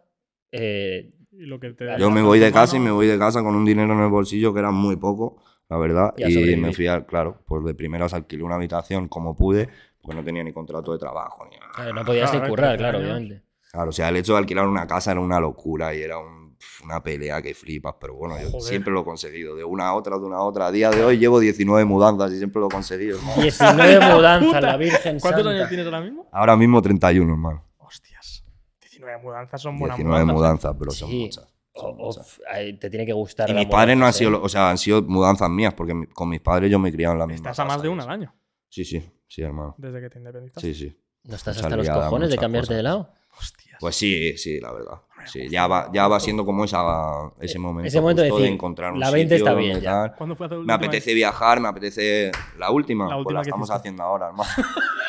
O sea, que estás en medio de la última mudanza, ¿no? Esta es la 20, de hecho, compadre. Joder, esperemos que dure. Esperemos De que hecho, dure. hoy, o sea, vengo de hacer cajas ahora mismo. Joder, la puta madre. Qué Va- llamativo. Vale, en ese momento, o sea, llegas, eh, te independizas. eh, cuando tú eres pequeño, ¿qué, qué camino quieres que lleve tu vida? Porque al final entiendo que no quieras ser cantante. Yo quiero vivir, yo quiero vivir. Yo no quería ningún camino, ni veía ningún camino, ni pensaba que fuese a vivir ni hasta los 30 años, hermano, la verdad. Te digo la verdad y hablándote claro con el corazón en la mesa. Claro. Yo vivía porque quería vivir y ya está, y quería vivir. o sea, no vida. un objetivo como un no niño tenía un de quiero objetivo, ser yo no esto quería ser mayor. cantante, yo no quería ser tatuador, yo no quería ser nada de lo que ahora mismo se cruzó en mi camino. Yo hacía todas estas cosas porque desde los nueve años he cantado, desde que soy muy pequeño he pintado graffiti, me ha encantado todo eso, pero nunca lo veía como una profesión, ¿sabes? Sí que llegó un punto en el que, pues alrededor mío, por suerte, tuve a Gonzalo, a Natos, que ellos empezaron a dedicar a la música y pum, pum, pum, pum, pum, pum, y de repente estaban ganando dinero de la música y a mí me decía, que no puede ser, brother, que llevas rapeando el mismo tiempo que yo, que tú eres un referente como yo de aquí, tienes que sacarlo para afuera, que tal. Y como que me ubicó un poco en eso, ¿sabes? En que, hostia, que de esto había un camino, ¿sabes? Por así decirlo. Pero yo toda la vida lo he hecho por, por vivir, hermano, por pasarlo bien, bro. A ver, es una forma de vida. más materiales y era como yo quiero esto y Yo yo, que- me lo gano y sea como sea lo voy a tener. Yo y- quería vivir, hermano, quería tener mi casa y quería, pues eso, intentar estar lo más cómodo posible para hacer las cosas que me gustaban y ya está. Nunca he tenido pretensión de llegar a nada. Hombre, con to- todo lo que consigas es mucho más de lo que. O sea, Claro, quiero no- decir que no todo lo vas a valorar mucho más. Si tu objetivo está aquí, y al final es fácil llegar a ese objetivo ahora, en su momento Sí. sería complicado. Claro, yo ya, Pero- pues, tío, yo disfrutaba, o sea, yo celebraba ya el hecho de mil visitas en el YouTube. Yo decía, pero qué pollas mil, pe- pero qué pollas mil visitas. ¿Cómo Claro. que mil visitas, hermano? Pero esto, ¿dónde, pero ¿dónde caben aquí mil visitas, hermano? ¿Qué me estás contando? Claro. ¿Sabes? Claro, tío, no sé, yo flipo, la verdad, sigo flipando, hermano. Yo voy a flipar toda la vida, brother, porque es algo que, lo que te digo, pues ahora, por ejemplo, genera un dinero, hermano, que de repente te llegan y te dicen, pues mira, tú estás generando al año esto, si te damos a tres años lo que generas, juntas este dinero. Digo, yo Dios, si no cabe en una mesa ese dinero, compadre. Claro. ¿Cómo va a generar eso mi música? A mí me entra la risa, hermano, porque yo... No, no te lo crees. Porque yo no lo he hecho nunca para eso, hermano. Yo Claro. nunca lo he visto como algo a lo que estuviera metiendo dinero que me iba a traer el dinero de vuelta, la verdad. Yo lo estaba viviendo que lo metería encantado como el que va a ver una película al cine, hermano, Claro. esperando nada más que pasarlo bien. ¿me Y ¿Entiendes? no- yo pagaba un mucho. estudio de grabación por ir ahí a pasarlo bien y luego irme y gozármela escuchándome el tema. Nunca lo hice pensando en voy a ir a cantar para 30 personas o para 3.000 como ahora. ¿sabes? Qué bueno. Nunca en la Hay vida, de verdad. ¿eh? Mucha clave en eso, en las cosas, en los caminos que están guiados simplemente por pasión y porque querías hacerlo. Tienen un factor de éxito mucho mayor que el hecho de que tú tengas una pretensión de quiero ser cantante, quiero ser músico, desde luego, porque es algo que sale de dentro. Yo creo que además es algo que a lo mejor se va a notar en ese producto final que tú des. Puede y en, ser. Y en eso que tú, ser. que tú acabes sacando, sea tu música o sea lo que Respecto sea. a que llega más o menos, yo creo que si vas ya pretenciosamente a por algo y más ahora que la gente ya sabe como unas herramientas, ¿no? Y ya hay una industria, ya hay gente que pone dinero por detrás, Claro. pues ahora quizás no están así, ¿no? Claro, que lo Sí. planteas más como un Sí que es verdad en- que en en, ese en- momento- en el resultado o en el producto sí que se va se a puede notar. notar. Claro. Se puede llegar a notar porque hay gente que ni se nota. Claro, pero es en su momento tú no podías pensar, voy a Claro. trabajar de esto porque no se podía trabajar de esto. había una industria. También aprovecho para decir esto, ojalá que lo vea gente también a la generación que estaba por encima nuestro, tío, lo hicieron fatal. ¿eh? O sea, muy bien, chapó, respeto mucho a la vieja escuela, un beso para todos, gracias por enseñarnos el rap, aunque a mí a lo mejor me lo ha enseñado Estados Unidos más que España, la verdad, pero, pero tío, hicisteis muy mal, hicisteis muy mal las cosas, y os lo dice un chaval que hace música desde los nueve años. Y miro a la cámara porque quiero que lo vean, quiero que se lo sientan. miren. O sea, si lo ven, quiero que lo sientan para ellos, que ¿me entiendes? llegue. Claro, brother, ¿cómo es posible que a un niño de nueve años, vosotros con vuestros discursos en, en lo que fuesen, en redes sociales no, porque no había, pero con vuestros discursos en, en las revistas, ¿cómo podéis decir que no estaba bien ganar dinero de la música? ¿Cómo podéis decir que, que generar una industria era venderse? ¿Cómo podéis haber generado tantos pensamientos erróneos en los chavales? Si lo único que habéis hecho ha sido retrasar esto, el que haya una industria, el que los chavales crezcan con ganas de hacer eso en vez de vender droga. ¿Yo qué coño voy a tener que vender droga desde los 13 años para vivir si hacía música? Podía haber guiado mi, mi vida a la música mucho antes si la gente de arriba me hubiese motivado a eso. Pero no, era mucho más fácil decir, no, con la música no se gana, tal, el que haga no sé qué es un vendido, no sé qué, pero mientras haciendo así 30.000 por festival. Claro. Pues muy mal, hermano, la verdad. Claro. La verdad, dicho por alguien que lo ha vivido. Luego habrá gente que lo habrá vivido de otra forma. Yo lo he vivido así. No, de hecho, y de hecho, aprovecho para decir que los chavales, apostar por la música. Si os ofrecen dinero por la música, pues seguir dándole hasta que sea el dinero que os merecéis. Y coger dinero de la música, invertirle dinero y hagamos que la industria crezca, tronco, que para eso está, ¿sabes?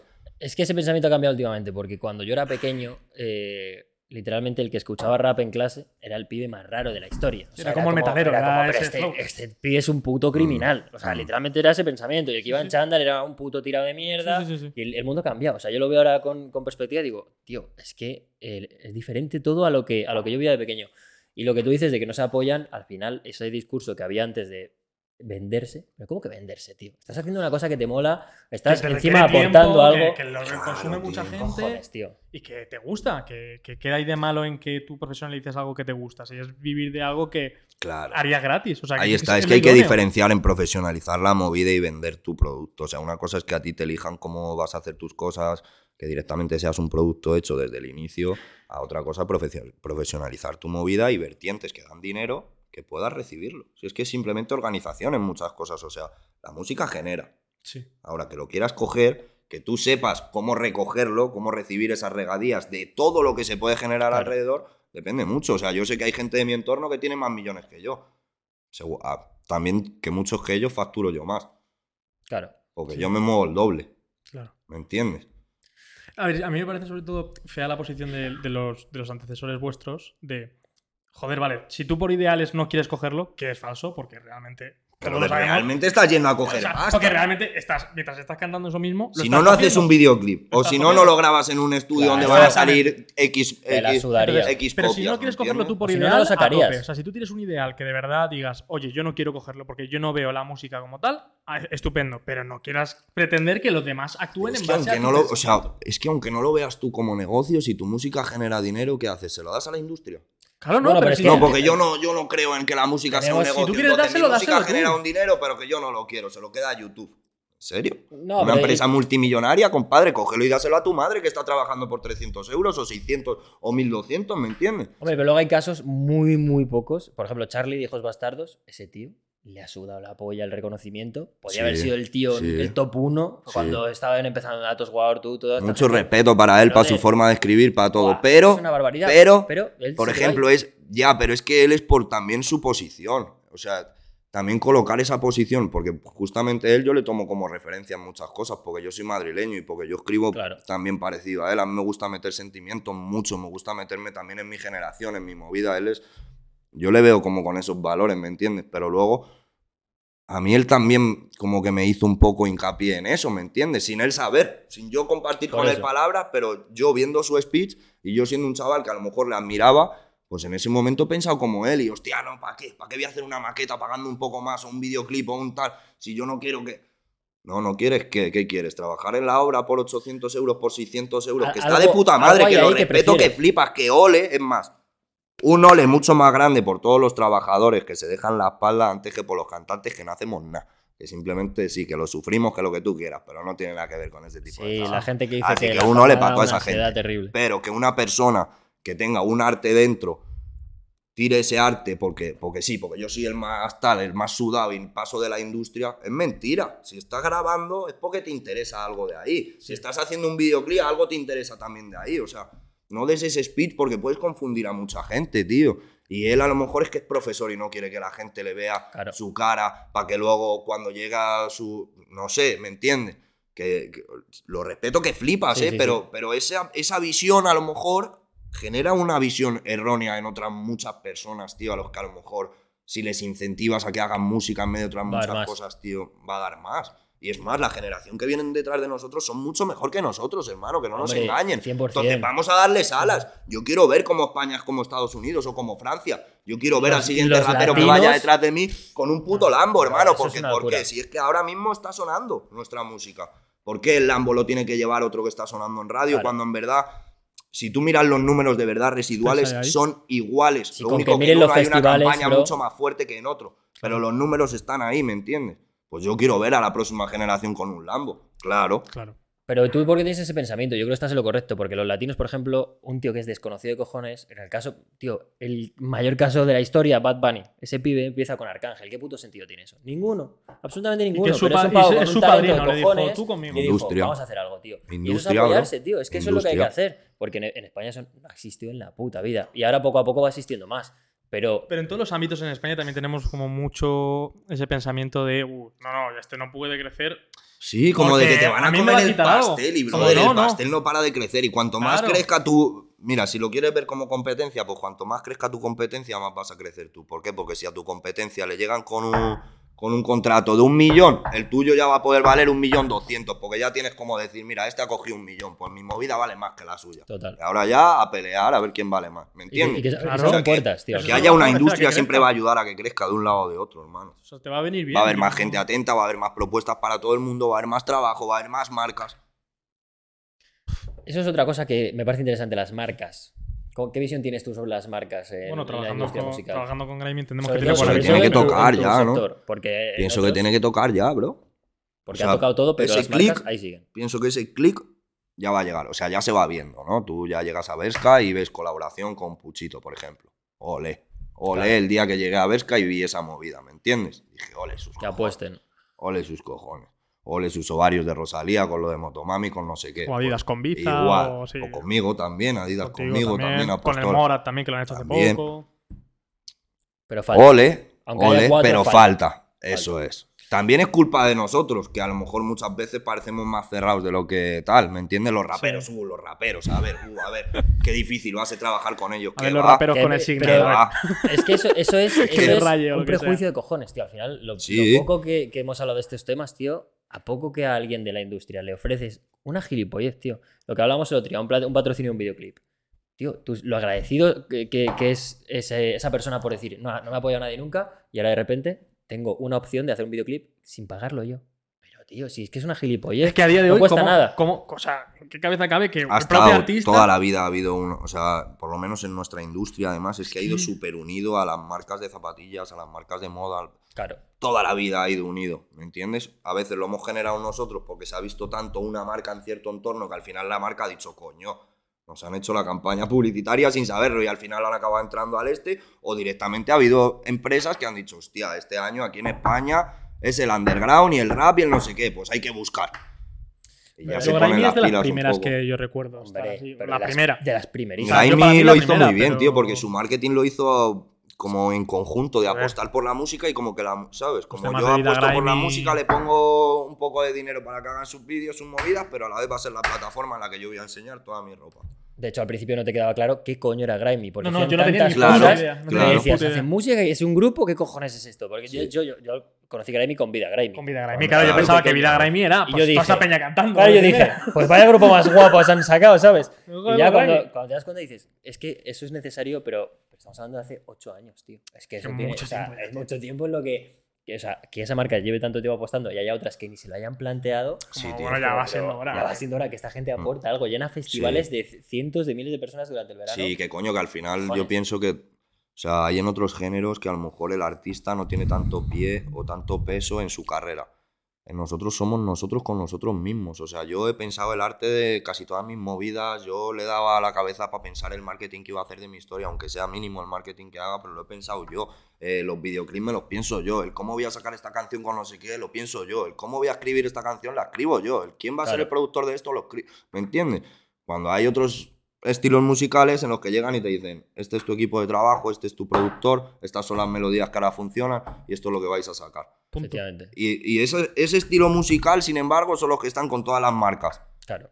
Coño, también fijaros un poco, hermano, que a lo mejor con este tío que le tenéis que dar todo mascado, con nosotros simplemente nos das una pieza y hasta lo desarrollamos nosotros. A mí lo del Madrid me salió por algo así, en verdad.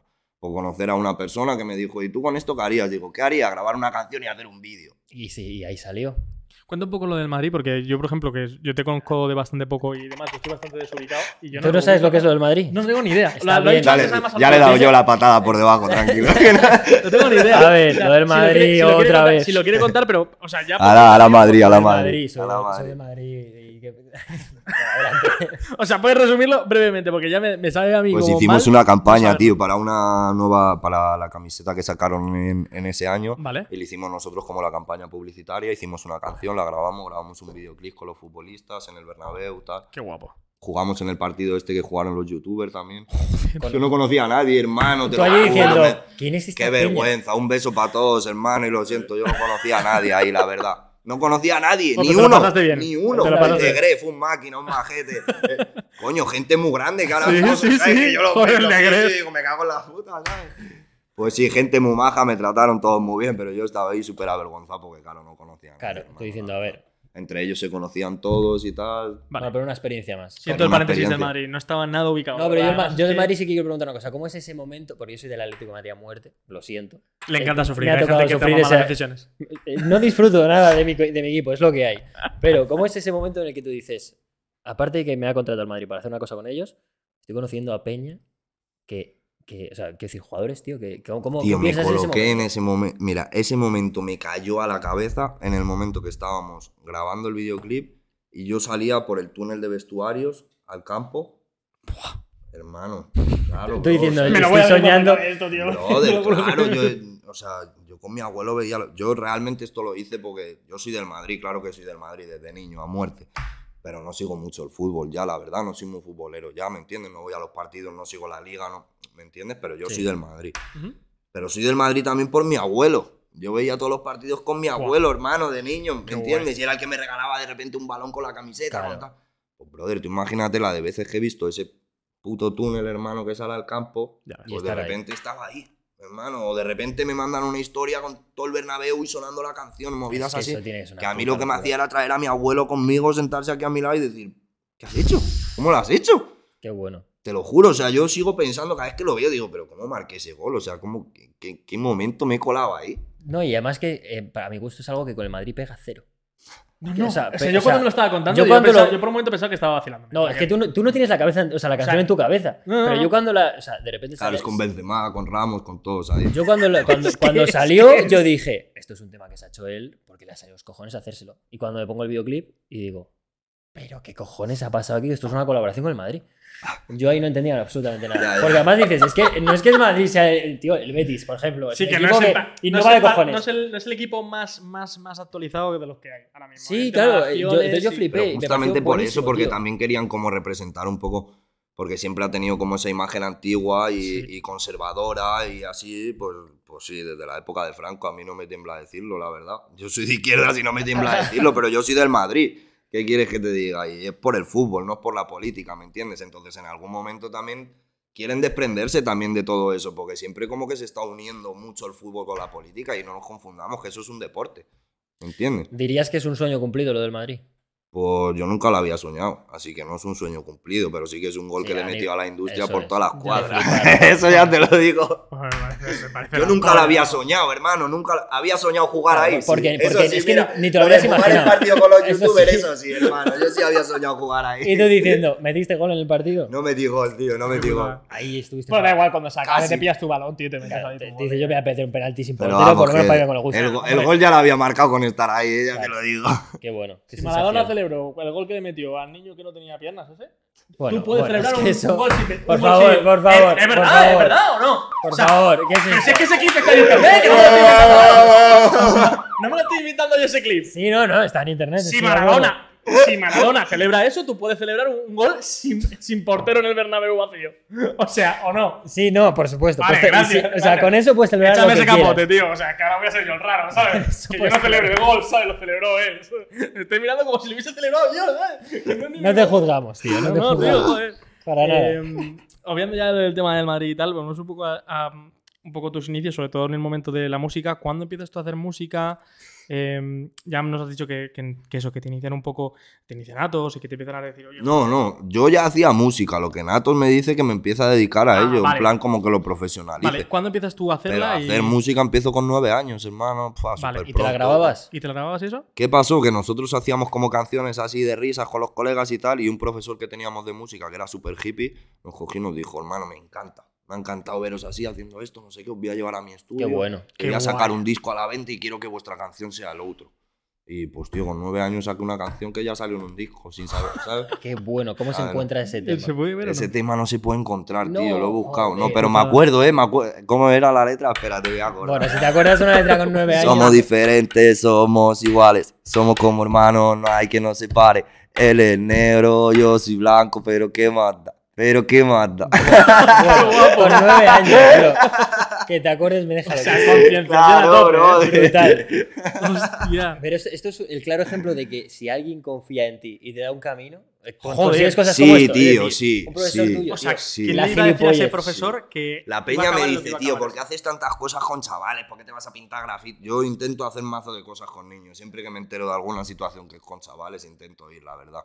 Porque yo he tenido una situación fea en la vida y a mí me ha ayudado. A mí un educador social me ha dado ciertas nociones que he dicho, hostia, me ha valido en mi vida y, lo- y Claro. a día de hoy lo agradezco, ¿me entiendes? Entonces, tío, hay que ayudar a los niños, hay que darles visión a los niños, hay que fomentarles a los niños que sueñen, que tengan ganas de hacer cosas, que tengan mil ganas de hacer mil cosas, de romperse y volver a hacerlo, de volver a hacerlo, de volver a hacerlo. Porque, tío, si no, si no se lo hace su entorno, tío, hay gente que por desgracia vienen de un núcleo en el que no hay esa, esa iniciativa de espabilar a los chavales, ¿me entiendes? Entonces, pues, tío, si, si lo has vivido en tus carnes, pues aprovecha y hazlo también con el que está al lado, ¿no? Yo es algo que siempre, si veo chavales a mi lado que son Es más jovencillos, más tal, intento, ¿sabes? Es que a alguien le das un Siempre. camino, es que eso Siempre. mismo te abre. a ti. eh, ¿Te has, Sí, te has cruzar con ese profesor Coño, hermano, y que a mí me ha pasado, por ejemplo, mira, yo hace un montón de tiempo, en la primera gira, me presentaron a un chaval de Asturias y me enseñó sus dibujos y le dije, pero ¿qué dices, brother? Tú tienes que tatuar, hermano, de verdad, tío, que nunca te lo han dicho, ¿no? Pues, la verdad que tal. Digo, hermano, tú tienes que tatuar, a los dos años vas a estar tatuando que flipa. Pues hace poco me etiquetaron en una foto un tatuaje que se habían hecho con una frase mía y el corazón de la portada, no sé qué, no sé cuánto.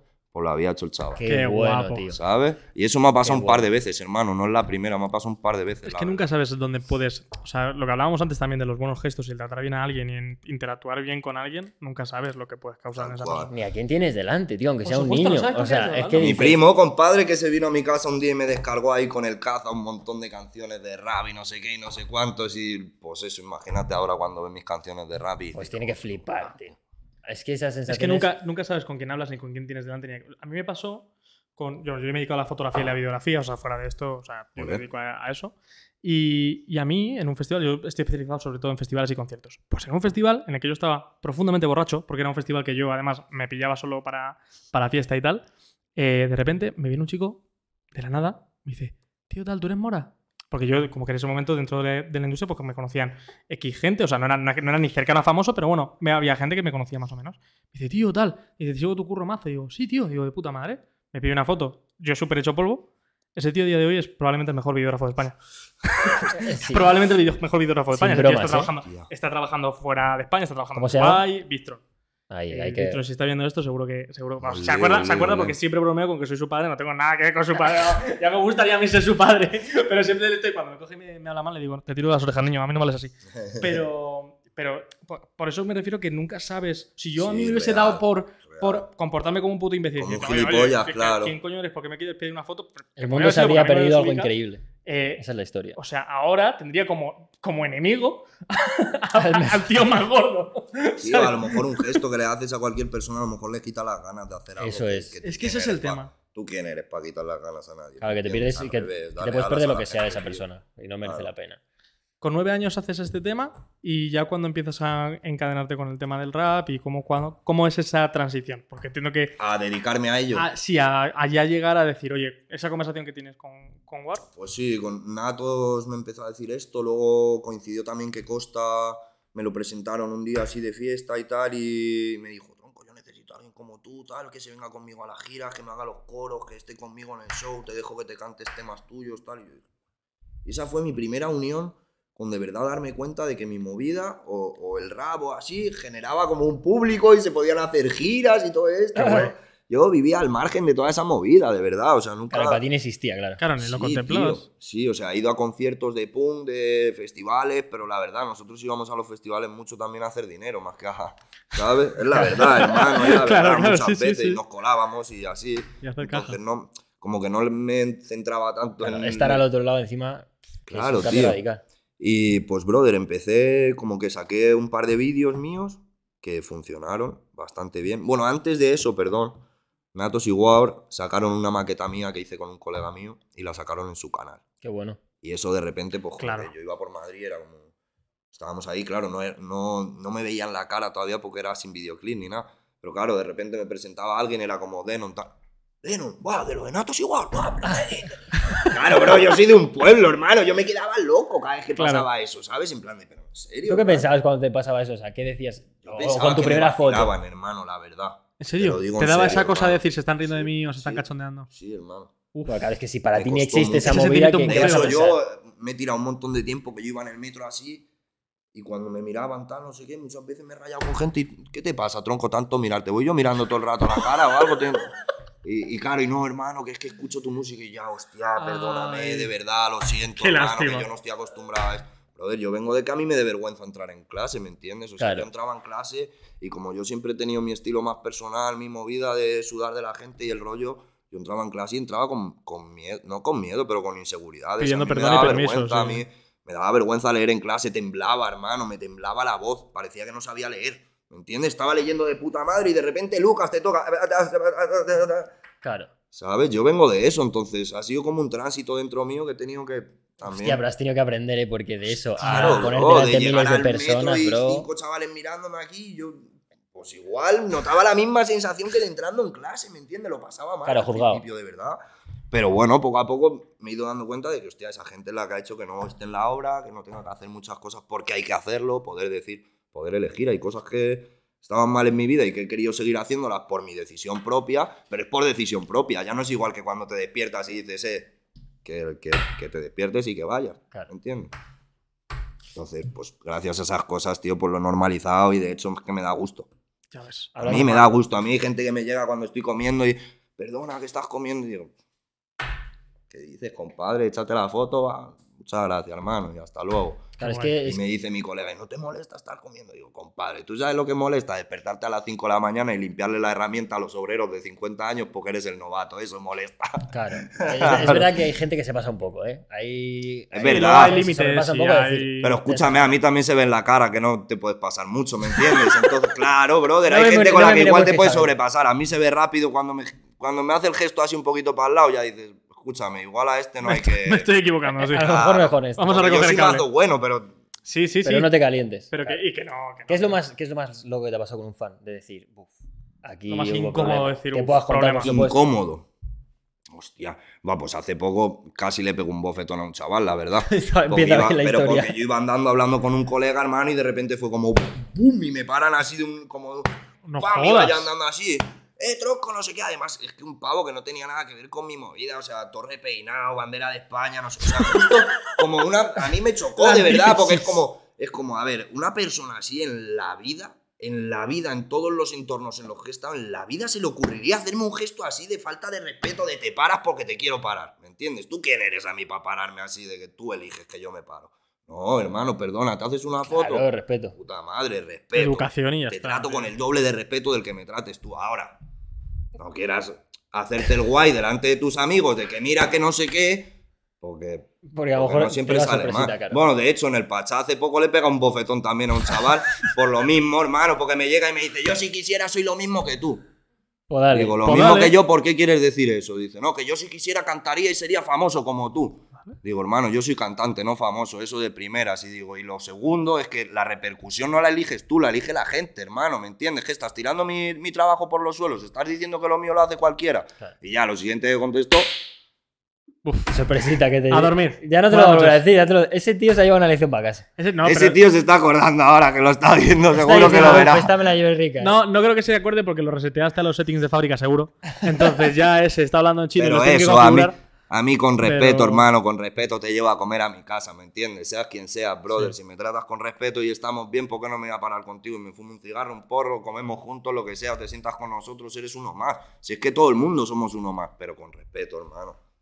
Porque yo soy el primero que voy con gente que te podrían dar la vuelta y agarrar de los tobillos y no lo hago, hermano. Pero es que ¿por qué vas a hacerlo? Si es que Claro, por eso. Por man. eso, pero si ya fal- faltando al respeto y vas con falta de Claro. primeras, es que- Pero no, tengo que decir que mi público, la verdad, los que son de mi público de verdad son todos, ¿verdad? Que sí, Carlos, hermano.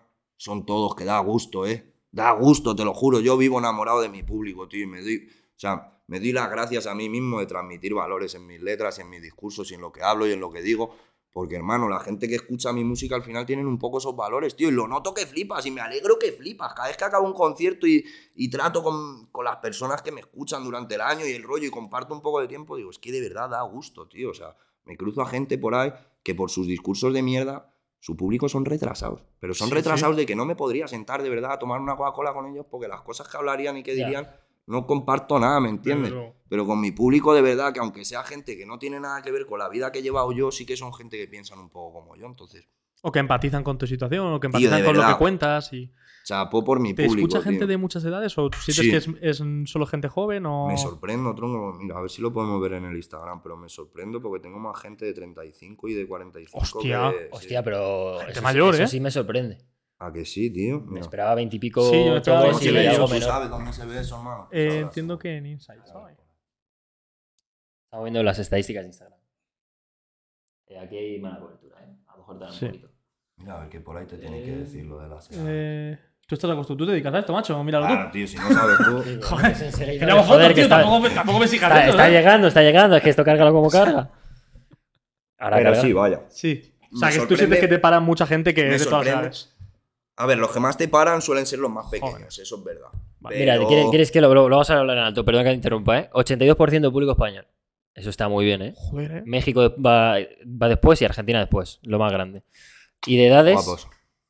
de 18 a 24 a 43, o sea, 48, de 25 a 34 39 y de 35 a 44 6,6. Está bien, ¿eh? Y de hombres y mujeres ahí ya Es que de Más hombres que 25 mujeres, tío. No 25 entiendo por qué. 65,5. Con lo bonitas que sois las mujeres, lo bien que me tratáis, lo bien que me cantáis las canciones, seguirme un poco más, hombre. Pero bueno, está, está más Es o menos equilibrado. Ahí Los chavales hay están muy bien, pero yo quiero, de verdad, yo quiero que me sigan más mujeres, tío, que soy mucho. Tío, si es que son mejores, tío, como fans, como público, como todos. Son más cariñosas. Es verdad, te tratan con un cariño especial, te abrazan y, y de verdad te están abrazando. Con... O sea, ¿Alguna tía ha tenido quiero- algún mal gesto contigo? ¿Ha tenido Eh, alguna situación incómoda contigo? He tenido situaciones incómodas de que yo soy muy vergonzoso a lo mejor y te dicen, ah, fírmame la teta, no sé qué, y me quedo yo aquí como diciendo, tía, que yo no. Digo, no, tío, eso a otro, ¿sabes? Yo te firmo si Sí. quieres, trae el brazo, te firmo, pero no faltemos al eh, respeto. a También tiene poco sentido lo de Pero, no- firmar pero una yo entiendo ¿eh? que es, más agradable o Pero más, qué va, son. No, en, simpático. en verdad, las niñas y los niños, pero las niñas cantan mucho más las canciones en el pu- De verdad, tío, nos dan más cariño. Cuando es el concierto, como que los chavales muchas veces es como, "Buah, a ver qué va a pensar mi colega, ¿me entiendes? Ya. Es que ve- Eso lo noto un montón. Porque luego se acaba el concierto y te viene y te abraza, pa, y está temblando el chaval. y Está dices, llorando "Hijo de puta, casi". Si te he estado viendo. Si eres, si erais 300, no eras tan, ¿sabes? No erais tantos. Te he estado viendo todo el concierto, que estabas callado mirando a tu amigo que no se pensase que tal, ¿me entiendes? Claro, vívelo, tío, ya está. ¿Qué más da, bro? Claro, y las chicas, sin embargo, son más. Me gusta, me gusta, a muerte. Claro. Y me llevo a mi madre y a mi hermana la digo si- que grite como grito yo, si y no, si no tengo que vale. llorar cantando, lloro cantando Eso me y- encanta, hermano, claro. Qué bueno. Bueno, el, el- a mí me da mucha curiosidad el momento, porque yo lo te, he dicho- te lo he dicho antes, eh, te conocí hace 6-7 años con la canción, no me acuerdo cómo se llamaba. eh, Silencio honrado, creo. ¿Si- ¿Silencios? Silencio honrado puede ser, ¿no? ¿La de que decías de la azotea? O la de La veneno. la azotea, ni puta, ya estás en una azotea, Sí, eso es ibas por la honrado. calle de Madrid, silencio, Silencio honrado, honrado. puede ser. Yo ahí dije, yo me, me moló mucho tu música, luego te perdí la pista que flipas, eh, pero ¿crees que es esa canción con la que dices me estoy empezando a pegar en Madrid o no coincide? Yo Sí. creo que sí. Yo creo que sí. Fue esa, La vida pirata con Hardfighter. Eso. Que la verdad eso- que la unión con es una Hardfighter-. Como siempre hemos tenido tanta gente en común, ha sido tan natural nuestra relación de hermanos, no de música, de hermanos, de verdad, de todo.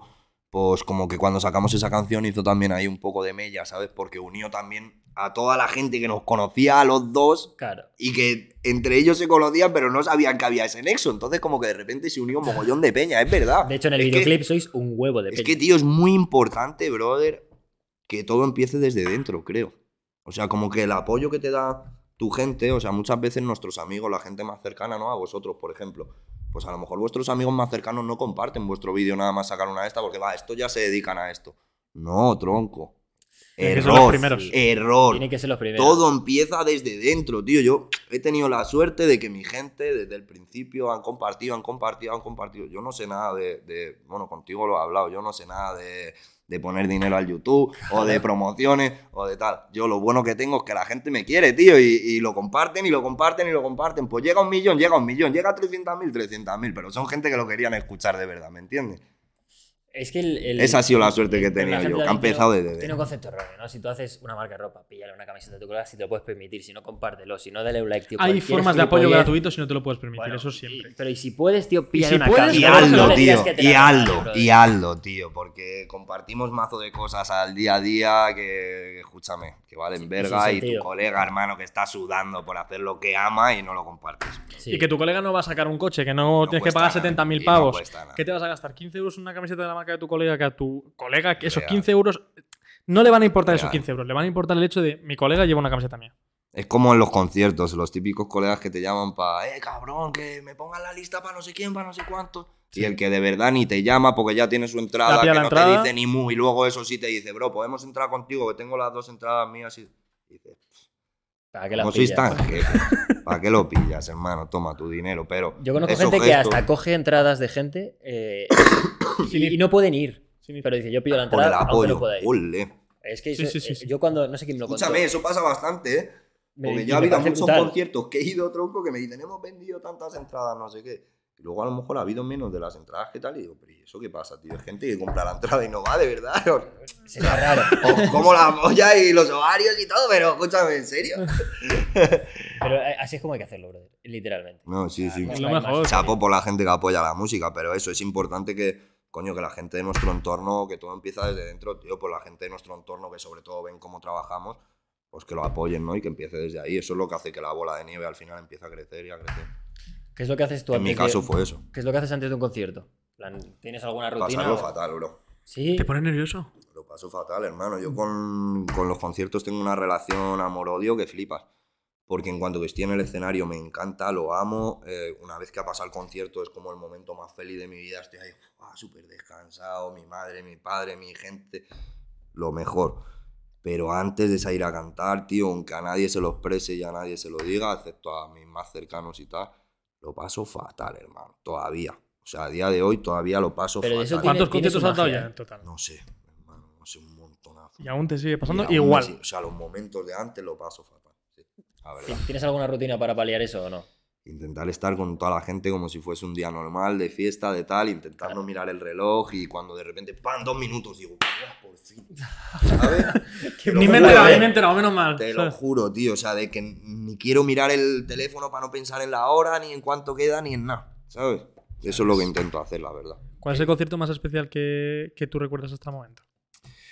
El más especial, fua, pues la verdad que todos los festivales de este año me han parecido increíbles, porque llegaba yo con, con el autoestima un poco baja, tío, pensando que, que la gente se había olvidado de mí, que había pasado tanto tiempo, que ya no iban a venir, que no iban a cantar mis canciones, que no... Ha sido como salir y ver todos los festivales que han funcionado, todos llenos de gente, la gente loca. Pues la verdad que es- esta última racha de festivales me ha encantado porque me ha devuelto mucho la energía y a lo personal me ha ayudado mucho, ¿sabes? Pero igual el más así, más especial es mi pueblo, las fiestas de mi pueblo, tío. Hombre, eso tuvo que ser una Joder. puta locura. Te ¿no? imagínate, ¿sabes? Yo en ese pueblo he estado detenido, me ha pasado de todo, ¿me entiendes? Claro, de verdad, ¿me entiendes? sí, y la sí, sí. gente, o sea, tú podías vivirlo en el concierto que de verdad venía el del locutorio de ahí, hermano, ahí. y se quedaba mirando el del locutorio y acaba el concierto y el del locutorio, un marroquí de 60 años, estaba con las lágrimas en los ojos de decirme, hermano, yo te he visto a ti con 3 euros, ¿eh? Ir a comprar mortadela picante, ¿eh, primo? Con pan, ¿eh? Qué yo te he bueno. visto, ¿eh, primo? Fua, lo has conseguido. Hermano, eso Qué bueno. ¿Me entiendes? Los que lo han visto de nada, fa, eso la bomba. Y también, pues eso, los chavalitos de mi barrio, hermano, bueno, de mi pueblo, que al final hay mucha gente que está ahí como en la cuerda floja, hermano, y pueden ver que pueden pasar cosas si haces por ellos, ¿sabes? eres un ejemplo. Y si allí sabes tu historia un poquito. eh, Yo no soy ejemplo de nada, la verdad, porque si No. me llega a salir mal la movida No, habría pero acabado no, fatal. no, pero que un sí que- de que estando pero eh, sí- fatal. Pero se sí que puede. es verdad que se puede. Se que- puede. sí, eso sí que Y que es una buena herramienta, que a día de hoy la música sirve precisamente como herramienta para gente que está en una situación sin duda. peliaguda o lo que sea, sirve como muy buena vía de escape. Y es- a día de hoy además está súper democrati- democratizado porque Sí, a día de hoy con una tarjeta de sonido que te la compras por cuatro perras y un micrófono que te lo compras por cuatro perras y un ordenador Puedes que vaya medianamente bien, puedes hacerlo es. tú en tu casa. Y si, te, y si te pones tonto con mucho menos, eh. Con mucho menos. Con mucha menos calidad, pero con Bueno, mucho yo menos. enseñé en la cuarentena, enseñé a los chavales cómo grabar un tema con el móvil, ¿sabes? Con buena calidad. Sí, más o menos. Las, para que puedas, las aplicaciones. para que puedas grabar en plan tus pistitas y tus cosas, sí, más o menos. No, pero está bien. O sea, de hecho, un buen, buen momento. Porque, coño, hacerlo. había mucha gente que me decían, tío, ¿y cómo puedo grabar si no tengo tal? Digo, pues hermano, teléfono tienes, ¿a que sí? Pues ya está. Ya toma por culo. claro. Y con eso para empezar te, te basta y de sobra. Aunque sea solo para Aunque expresarte sea para escuchártelo tú y para ver que, coño, que lo que estás escribiendo no se te va a olvidar cómo lo has cantado en el momento que lo has escrito, ¿sabes? Como herramienta para Lo que nos remontar, pasa a todos. ¿Has tenido algún hacemos concierto casi vacío? Sí, tío. ¿Qué, qué se siente en ese momento? Me quiero morir. Sí, ¿no? Me quiero morir hasta que canto la primera canción y me doy cuenta de que aunque haya tres personas, esas personas han sentido mi música hasta el punto de que de verdad lo están sintiendo o ves a alguien que está emocionado con la música o tal y ahí ya se me olvida un poco, la verdad.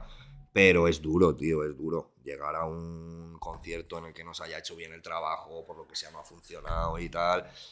Y eso es durísimo. ¿Cómo gestionas ese primer sentimiento? Como... Eh, pues cantando, hermano. Y fuera, ¿no? Yo te digo lo que hago, cierro los Ya está. ojos, empiezo a cantar y cuando ya llevo dos versos, que ya estoy suelto, ya digo, si estoy haciendo lo que amo. Me recuerdo un poco a mí, ¿me entiendes? Un poco de tío, que estás en otra ciudad donde en la vida hubieses pensado que ibas a venir a cantar, estás cobrando X aunque no haya venido gente, ¿qué más quieres? Pues disfrútalo, vete luego de fiesta con tus chavales, pásalo bien, con la gente que está aquí, aprovecha que son cuatro y los puedes contar toda tu vida. Pues mira, esta canción la escribí por no sé qué, Claro. le suelto Claro. toda mi movida y ya está. bro. Literalmente has dado Es un concierto a cuatro personas. Eh, no a cuatro, pero. muy poquitas, ¿no? Pero sí, tío. Piensa que a esa gente 30. dado un día. 30. Pero he acabado el concierto y gente de esas 30 personas que me habían visto en festivales me han dicho, tío, me ha encantado verte aquí. Muchísimo mejor Pero que es en que eso cualquier es otro único, sitio. brother. Hombre, es Firmaba. que es un Eso concierto privado. único, ti. tío. O sea, es que es decir. Claro, y me he sentado ahí con ellos y a cantar con ellos sentado y les he dicho, venga, esta me la vas a cantar tú a mí, esta. ¿sabes? Es que, es, Claro. es que es, o sea, es un momento que no se puede repetir. O sea que, y esperemos que no se pueda Yo repetir. aprovecho y cambio el chip. Cuando pasa eso, digo, pues tío, esto es una convivencia, ¿me entiendes? Yo entiendo que para ti Esto es una un rato putada. en el que tenemos una hora y tal, pues vamos a convivir. Yo entiendo que, hermano. pa- que para ti es una putada en el momento de gestionar y decir, joder, tío, no hay la gente que te esperas o lo, lo que, lo que tú quieres que haya. Pero a la vez, si te pones a pensarlo, dices, tío, esta peña se va a llevar una experiencia que no se va a llevar el 90% de la gente que viene a mis Sí, shows. tío, sí. Y- Y que hay que disfrutar el camino, brother. Que no hay. Y que esas no cosas te vamos van a ningún lado. sí. Que es que parece todo el rato que estamos. ¿A qué escenario estoy yendo yo? ¿Qué me estoy esperando? Si no sé, si nunca he sabido nada de la industria, ¿me entiendes? Yo nunca he querido un Grammy ni. Es verdad, hermano. Es que Entonces, ¿a dónde fluido. estás yendo? Yo no estoy yendo a ningún lado. Yo estoy Ya. viviendo y estoy disfrutando mi movida. El día que me canse, me pegaré un tiro y adiós. Y se acaba. Y se acabó la historia. ¿Me entiendes? Y documental, venga. Y, Siguiente, documental, eso es, Ya está todo escrito, ¿sabes? El, eh, ¿Qué opinas? O sea, ¿cómo lo pregunto?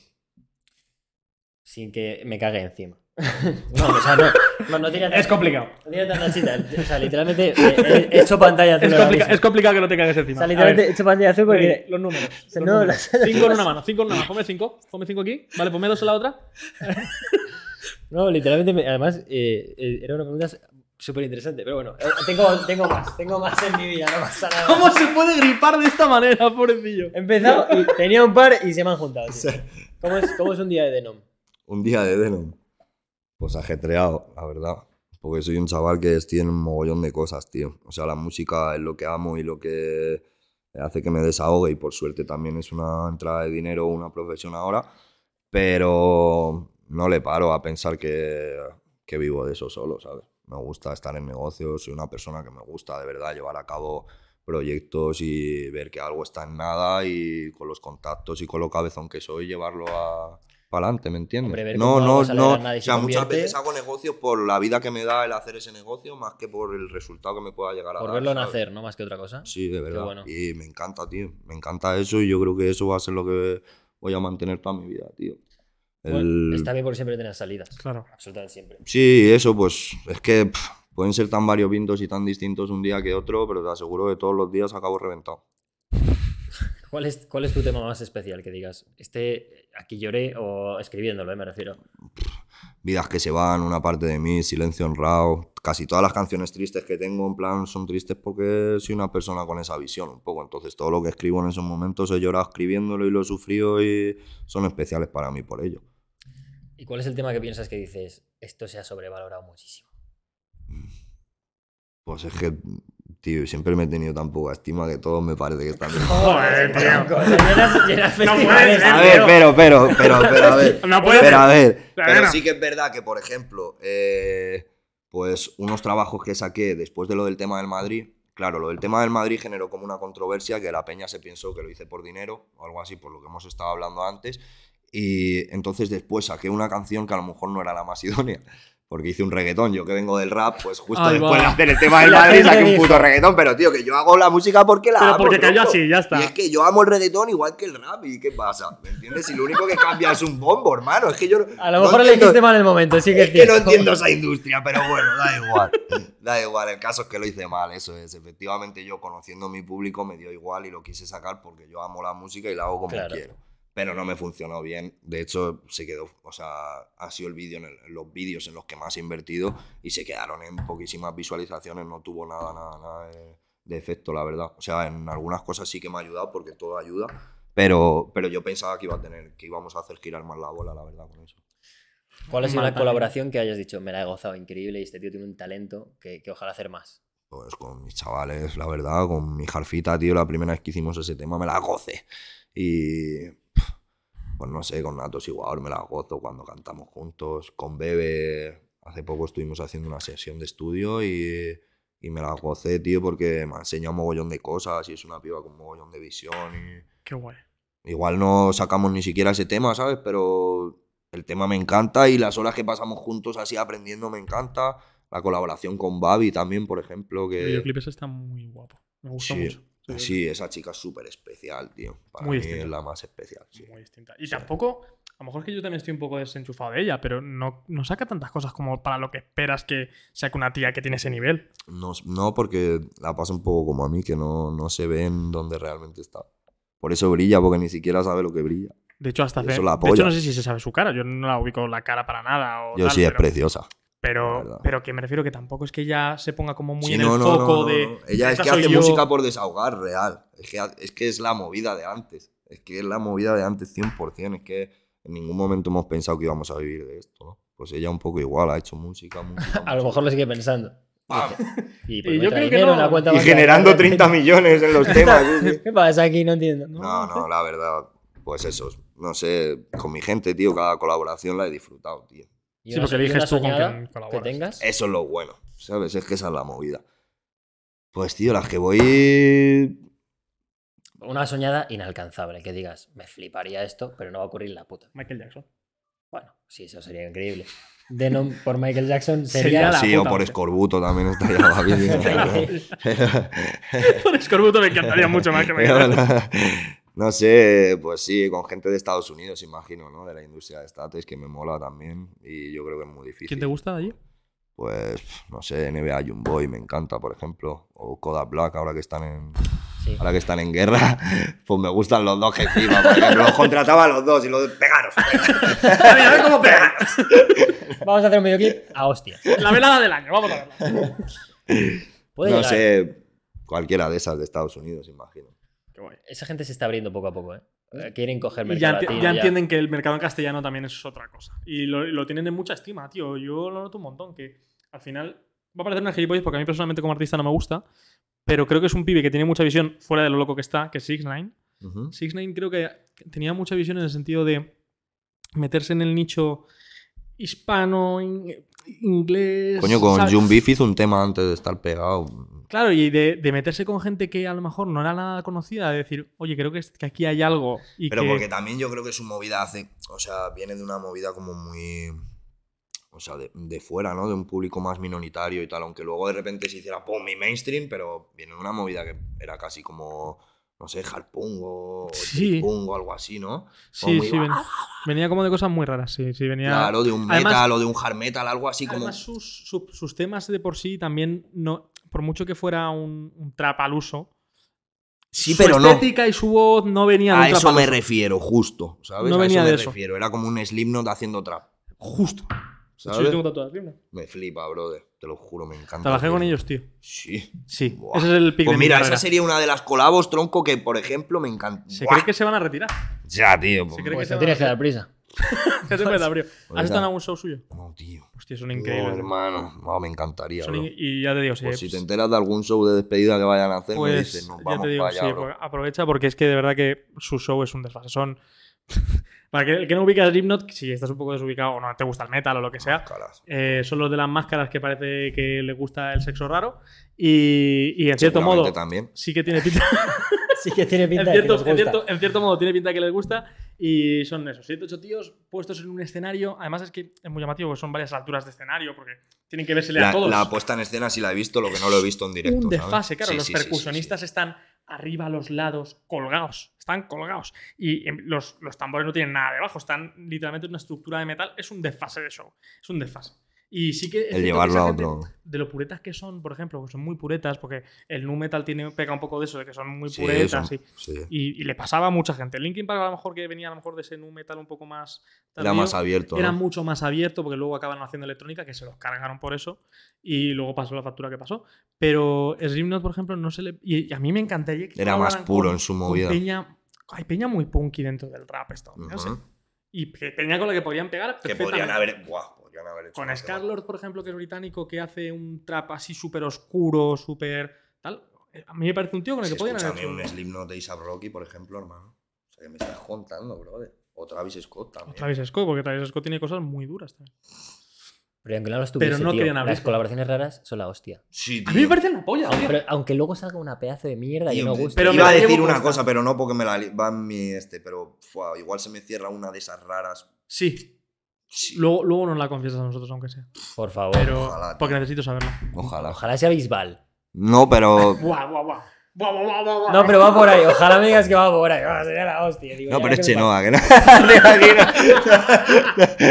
Un beso para Chenoa, no te Rosa de conozco. paña. Rosa de paña con. Sería increíble. Me encantaría.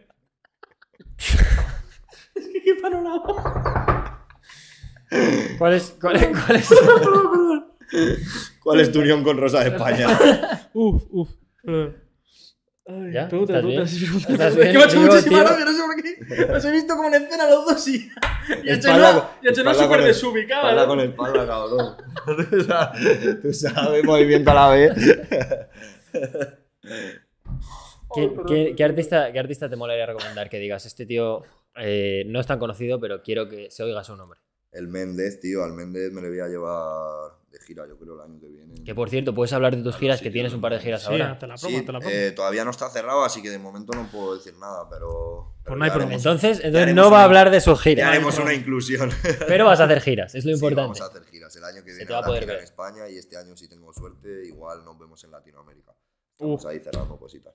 Qué guapo. Sí, guay, guay. Y. mm, ¿Qué. Artistas que querías Ah, eh, eso, dar el visibilidad. Méndez, el Méndez. Eh, Méndez, ¿cómo es su canal de YouTube? Espérate. Porque es que no se escribe Méndez como tal y si no, no lo van a No, no. Ahí va- haces hay, que, hay que decirle que cambie el nombre, ¿eh? Que hay que, si no, se no se le va a encontrar bien. Ya, tío. Pues mira, es MXNDXZ061. Joder, ¿Qué ¿Qué Méndez. cojones Méndez. es eso, tío? Méndez, pues lo facilito. Méndez, te estás complicando, Méndez. Hazlo fácil. Ese chaval es una máquina, la verdad, hace rap así. Pues a mí me recuerda mucho a, a nuestra movida, tío. Como a nuestra movida del inicio, mucho, ¿sabes? Y es un chaval con más o menos así como nuestros valores, nuestra movida. Yo qué sé, tío, me, me representa el chaval, la verdad. Luego, pues no sé, de Murcia hasta el GC la diferencia. Eh, no sé, es que hay tantos chavales, tío, haciendo musicón, tío, que. No sé. A mí el que me encanta que se ha pegado, que flipas, el Joque, tío. ¿Cómo escribe? No lo chaval? ubico. Un- es un chaval de Valencia, ¿no? Sí, se la doy yo también, hermano, la verdad. Que a ese, por ejemplo, ya no se le puede Ya dar. no se le puede dar reconocimiento porque se la ha ganado el. O sea, Claro, es que eso ha tiene- sido de la noche a la mañana. De repente Saca ya, dos y de ¿sabes? repente, es uno más de ahí, pero no es de repente, ¿eh? O sea, realmente. No, quiero decir que de repente se la- nota el la, trabajo. fama repentina no ha sido Pero sí, sí, progresiva, sí, su sino que de repente ha sido de 10.000 a medio millón. a tomar ¿Qué por dices? culo. Sí, a ver, sí que es verdad que para los que a lo mejor estamos en la industria, pues yo sí que, aunque. Ya lo oías antes. El Ya había oído así algunas cosas, algunos tal, pero. Coño, este último disco me ha llamado la atención, Sí, de muy verdad. bien hecho, tío. Yo me lo he puesto Todo, en bucle tío. sin parar. Además, se la doy, se la No, doy. me lo escucharé, me lo escucharé. máquina. Muchos códigos, además, que solo entendemos así en algunos entornos también. Un máquina, tío, lo ha sabido hacer muy bien. ¿no? Y le que, veo y como- que, aunque es. Le veo como el chaval enterado, El listo de la clase. Despabilado. El espabiladillo de la clase, pero que se junta Que con los chavalitos al salir de la clase, ¿me entiendes? Que tiene su canalleo y su corillo, algo detrás tiene que haber de canalleo y así, porque se sabe todos los códigos y todas las cosas que pasan. ¿me entiendes? Claro, entonces alguien tiene que haber por ahí relacionado. Hay, hay alguien que le está contando. Sí, sí, me mola, me mola, me mola la movida, tío. Yo te quiero preguntar, porque investigándote mm, y tal, porque de nuevo yo había escuchado pocos temas tuyos, había escuchado el de el que tienes el videoclip en, en Abu Dhabi, ¿eso? ¿En Dubai? En Dubai, sí. en Dubai. Eh, ese sí que lo había escuchado antes, el tema con Babi lo había escuchado, eh, pero había escuchado como cosas muy concretas. Y había visto el tema que tenías con Hincho. Y digo, joder, digo, me quería preguntarte por el tema del el bifi este famoso que tuvo Hincho con... Vamos ahí. Ahora, tío. Follones. Con Follones. El beef que tuvo con Follón y demás. ¿Qué opinas ahora tú del tema de los bifeos y demás en, en la escena del rap? ¿Y, y cómo los ves? Yo no es algo que haga. O sea, yo si tengo un problema con alguien voy y, y resuelvo. Al de la Pero. discoteca, si no. Pero. La discoteca se lo resolvió rapidito. No, pues, es, es verdad, tío. Yo no, no soy una persona que me guste hacer partícipe a la industria de los problemas que haya, ¿no? Sí. Nunca he sido de eso. Pero, coño, toda la vida ha estado. No hay que llorar, no pasa nada. Está Sí, de que no es que estés en contra ni. No, nada. para nada. Y es más, mucha gente como que, ¡ah, hostia, ¿qué haces con Hincho por ahí? Se ha tirado a no sé quién y es tu colega. Y es como, bueno, pues sus razones tendría Claro, para que se tirarle. ¿eh? Que que le- ¿Me entiendes? Y luego no hay ni tanto problema luego detrás. En verdad, las personas luego. Si van a coincidir No hay, la no industria se lo cree. La industria genera aún más de Es lo más que el luego show, hay, el show público que es. Sí, O sea, el show entretiene un poco. Pero mola, tío. pues, A mí me encantó, eh, a mí me encantó. tal, está guay. Demuestra yo- a la gente su nivel, su Yo siendo más usuario de Follone que de, que de Hincho concretamente, a mí me, me desencadenó en escuchar a más a Hincho. ¿Eh o no? O es sea, que está que- guapo, es como. Es lo que provocó mí. Claro, O sea, al claro. final yo creo que eso te suma, nada más. Y además se pegaron la flipa porque sacaron muchas cosas. Sacaron Sí, sí, muchas sí, cosas. muy guapo. Como se estáis calentando A una mí, a mi parecer, me gustó mucho más la parte de follones, sobre todo la última parte. Sarao pa' Hincho y pa' A mí, de verdad que me, me gustó, la de Hincho me gustó mucho también, pero yo creo que, a mi parecer, follones me gustó mucho más.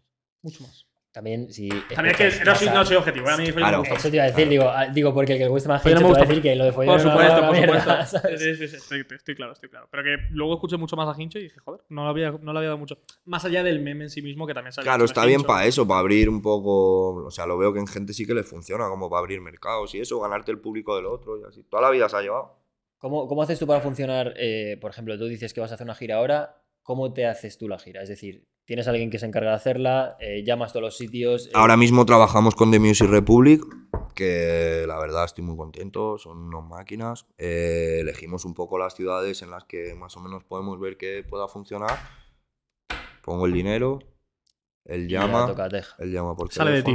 y Sale de ti, o sea, la financias tú, claro, sí, sí, 100%. Eso- Joder. claro. Cualquier, o sea, al final yo creo que casi todos los artistas, aunque tengas una empresa que tal, luego te van También a si sabes que llenas. te van a pasar la factura por detrás, ¿me entiendes? O sea, una cosa, hay como dos formas de trabajar. Con promotores, que también estamos abiertos, mis managers tienen un correo y van recibiendo ofertas y pues vemos si, si en una ciudad nos sale más rentable que lo haga un promotor de UTI, pero es que cuando estás en ciertos números, es como que para el promotor apostar hasta donde tú quieres que apueste le es difícil porque a lo mejor no tiene tanto margen y si lo haces tú estás ganando el doble de margen, ¿me Claro. entiendes? Entonces Es hay sitios donde es dices, verdad. ¿para qué se lo, ¿Para ¿Me qué, entiendes? para ¿Para qué se lo voy a dar a él si es mi dinero, si yo ya sé que funciona? o- ¿sabes? Sí.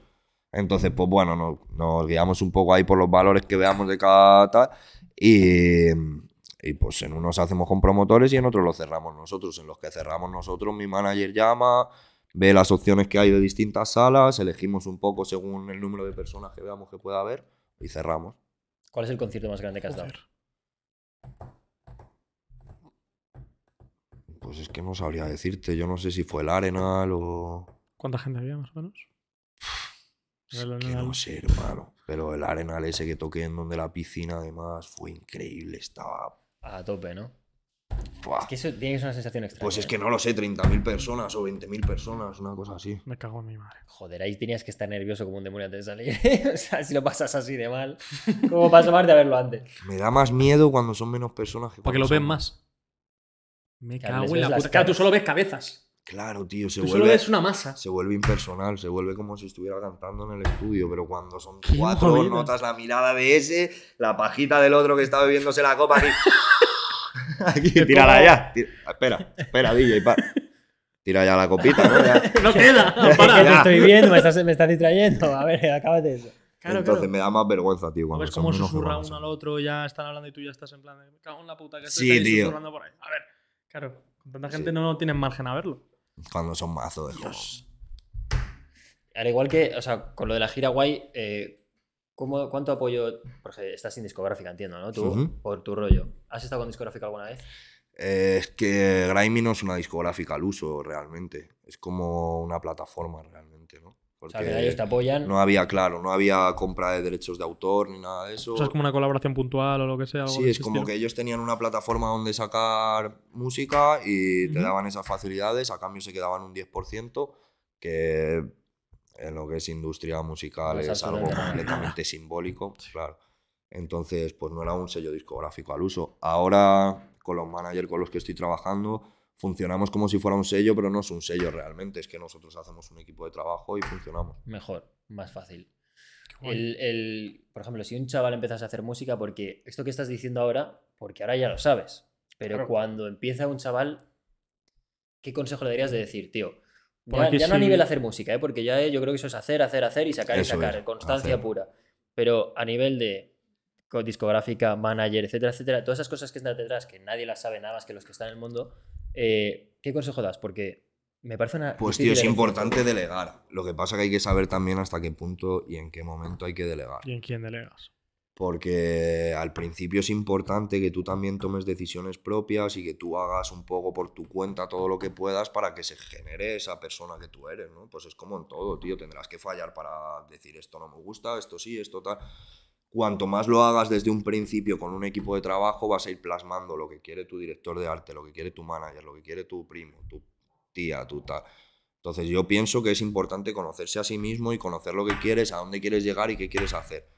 Pero luego sí que es verdad que una vez que sabes esto, es mucho más fácil desarrollar porque uno no va a poder, o es muy difícil saber de moda, saber de arte, saber de sonido, saber de luces. No se puede de- saber de todo. No se puede Claro. saber de todo. Entonces, pues creo que es importante pasar horas solo y depurar el proyecto tú y hacer tú tu movida y generarte a ti como artista, pero también es importante el momento en el que dices, Dem, ya no doy para tal, ahora de verdad quiero desarrollar un vídeo, pues buscas un equipo para hacer ese vídeo. O quiero hacer un disco, pues buscas un equipo para intentar ver también tu proyecto desde fuera. O sea, cuando vas al estudio, aquí en España estamos acostumbrados a ir solos al estudio, vas solo. Y tío, yo he viajado y en otros países es al contrario. Tienes que ir con gente para Claro. que te dé opiniones, para que... tío. O sea, al final te dan ideas y de las ideas te, te renuevas. O sea, de hecho es que Entonces es un poco 50-50, ¿sabes? Es encontrar el momento de que te conozcas a ti como artista y saber lo que quieres y luego es mucho más fácil desarrollarlo con un equipo. ¿Qué géneros eh, te gustaría explorar? No sé si has explorado muchos géneros y El punk me encanta, eh, pero es que luego es que me encanta la música, brother. te da igual. Me daría igual hacer, yo creo. Te daría igual. Un narco corrido me gustaría hacer. Ah, no, corrido, qué guay. Yo tengo un colega que hace corridos, ¿sabes? se llama el Vato Cholo. Corridos tumbados me hace gustaría. corridos tío. tumbados y porque el tío es bueno ese tío tiene una historia un poco tal porque es eh, nacido en Dinamarca pero vivió en México pero ahora vive en España lleva muchos años viviendo en España entonces tiene como muchas culturas ahí arraigadas Pues pero la principal para él es la, mexicana y, y tiene un sonido muy de corrido muy actualizado que es, que es una cosa muy, muy llamativa lo Pues paso igual. porque el tío es muy muy muy llamativo pero joder, no es un género habitual además Pues tío, es que que, la gente que conozca ya te digo, es que yo viajo también, bro. Claro. Entonces, de repente conoces un productor que está ahí en México, todo flipa con una movida y te manda una guitarra y dices, pues claro, quiero probar, hermano. Claro, quiero obvio. probar. O me tiro tres meses o cuatro meses viviendo en México y digo, tío, si llevo todas las mañanas escuchando esto, ¿cómo no voy a querer hacerme un narco corrido? Aunque mi público de aquí luego los aquí no lo entienda. lo va, Claro. lo va a ver raro. Pero también Claro. es acostumbrar a la gente a eso. O sea, Sí, yo Pero de hecho. enriqueces Mira, tío. te voy a decir aquí que no lo he dicho en ningún lado, hermano. Yo tengo un disco de rap guardado desde hace dos años, bro. Y no he querido sacar ninguna de esas canciones, la verdad. Pero pretende sacarlo. Lo sacaré o no. O no, lo sacaré o no. Pero yo tengo un disco hecho con las colaboraciones justo que quiere la gente. Y con todo lo que me piden todo el día, todo el día, todo el día, pues no lo saco, hermano. ¿Sabes? Porque no, porque si no estaría tirando piedras a mi tejado. Porque yo no trabajo en un McDonald's, ¿me entiendes? Yo aquí no soy es lo que tú artista. quieras es lo que Claro, yo hago arte. Ya que si Ahora me apetece reggaetón y me apetece reggaetón y voy a sacar reggaetón 30 temas si me apetece. Y cuanto más me digan que no, más temas de reggaetón voy a sacar. Claro. Porque yo mi vida me la gano con o sin música. Eso es lo primero que yo tengo claro, que no todos los artistas lo pueden decir, pero yo sí, yo con música o sin música me resuelvo la vida y voy a estar igual de feliz. Entonces no voy a hacer música para nadie, ¿me entiendes? Cuando me apetezca a mí sacar ese disco, lo voy a sacar porque de verdad digo, no, es que ahora me apetece. sí Y lo voy a sacar. y no porque vosotros me lo hayáis pedido Claro, cosa. tío, porque si no me noto que estoy en un McDonald's, tío. Es y- que la y- música se ha convertido Y en comienzan eso, los guer- las guerras esas internas de, hostia, hago lo que me mola o lo que, lo que me piden, o lo piden. que- Pues yo voy a hacer lo que me mola. Cuando te grabaste el disco momento, ese, ¿estabas haciéndolo porque te lo pedían? Era lo que me apetecía hacer, Pues pero no me está apetecía bien. sacarlo. pero claro Pues luego, está, luego está viste el bien, tema está y dijiste no Cuando te apetezca. No me apetecía. si te apetece, ¿Por qué? Porque fuera. tenía otros temas guardados que los había hecho y me apetecían un montón y me molan escucharlos y me apetecía un montón.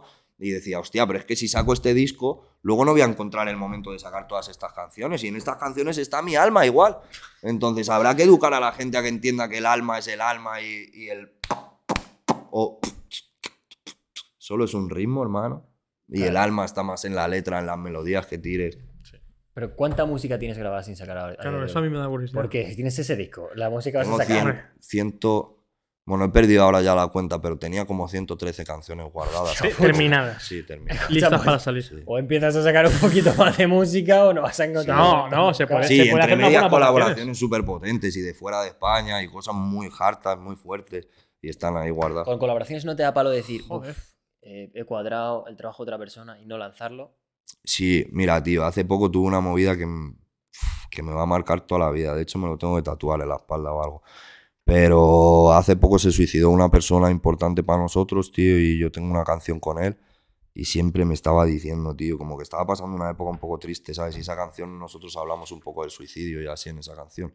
Y como que me decía, hermano, sáquela, por favor, que es el momento, que es el momento, por favor, sáquela. Y, tío, pues hace poco se ha suicidado, hermano, y yo me he quedado con esa canción ahí, que no sabía si sacarla, si no, ¿sabes?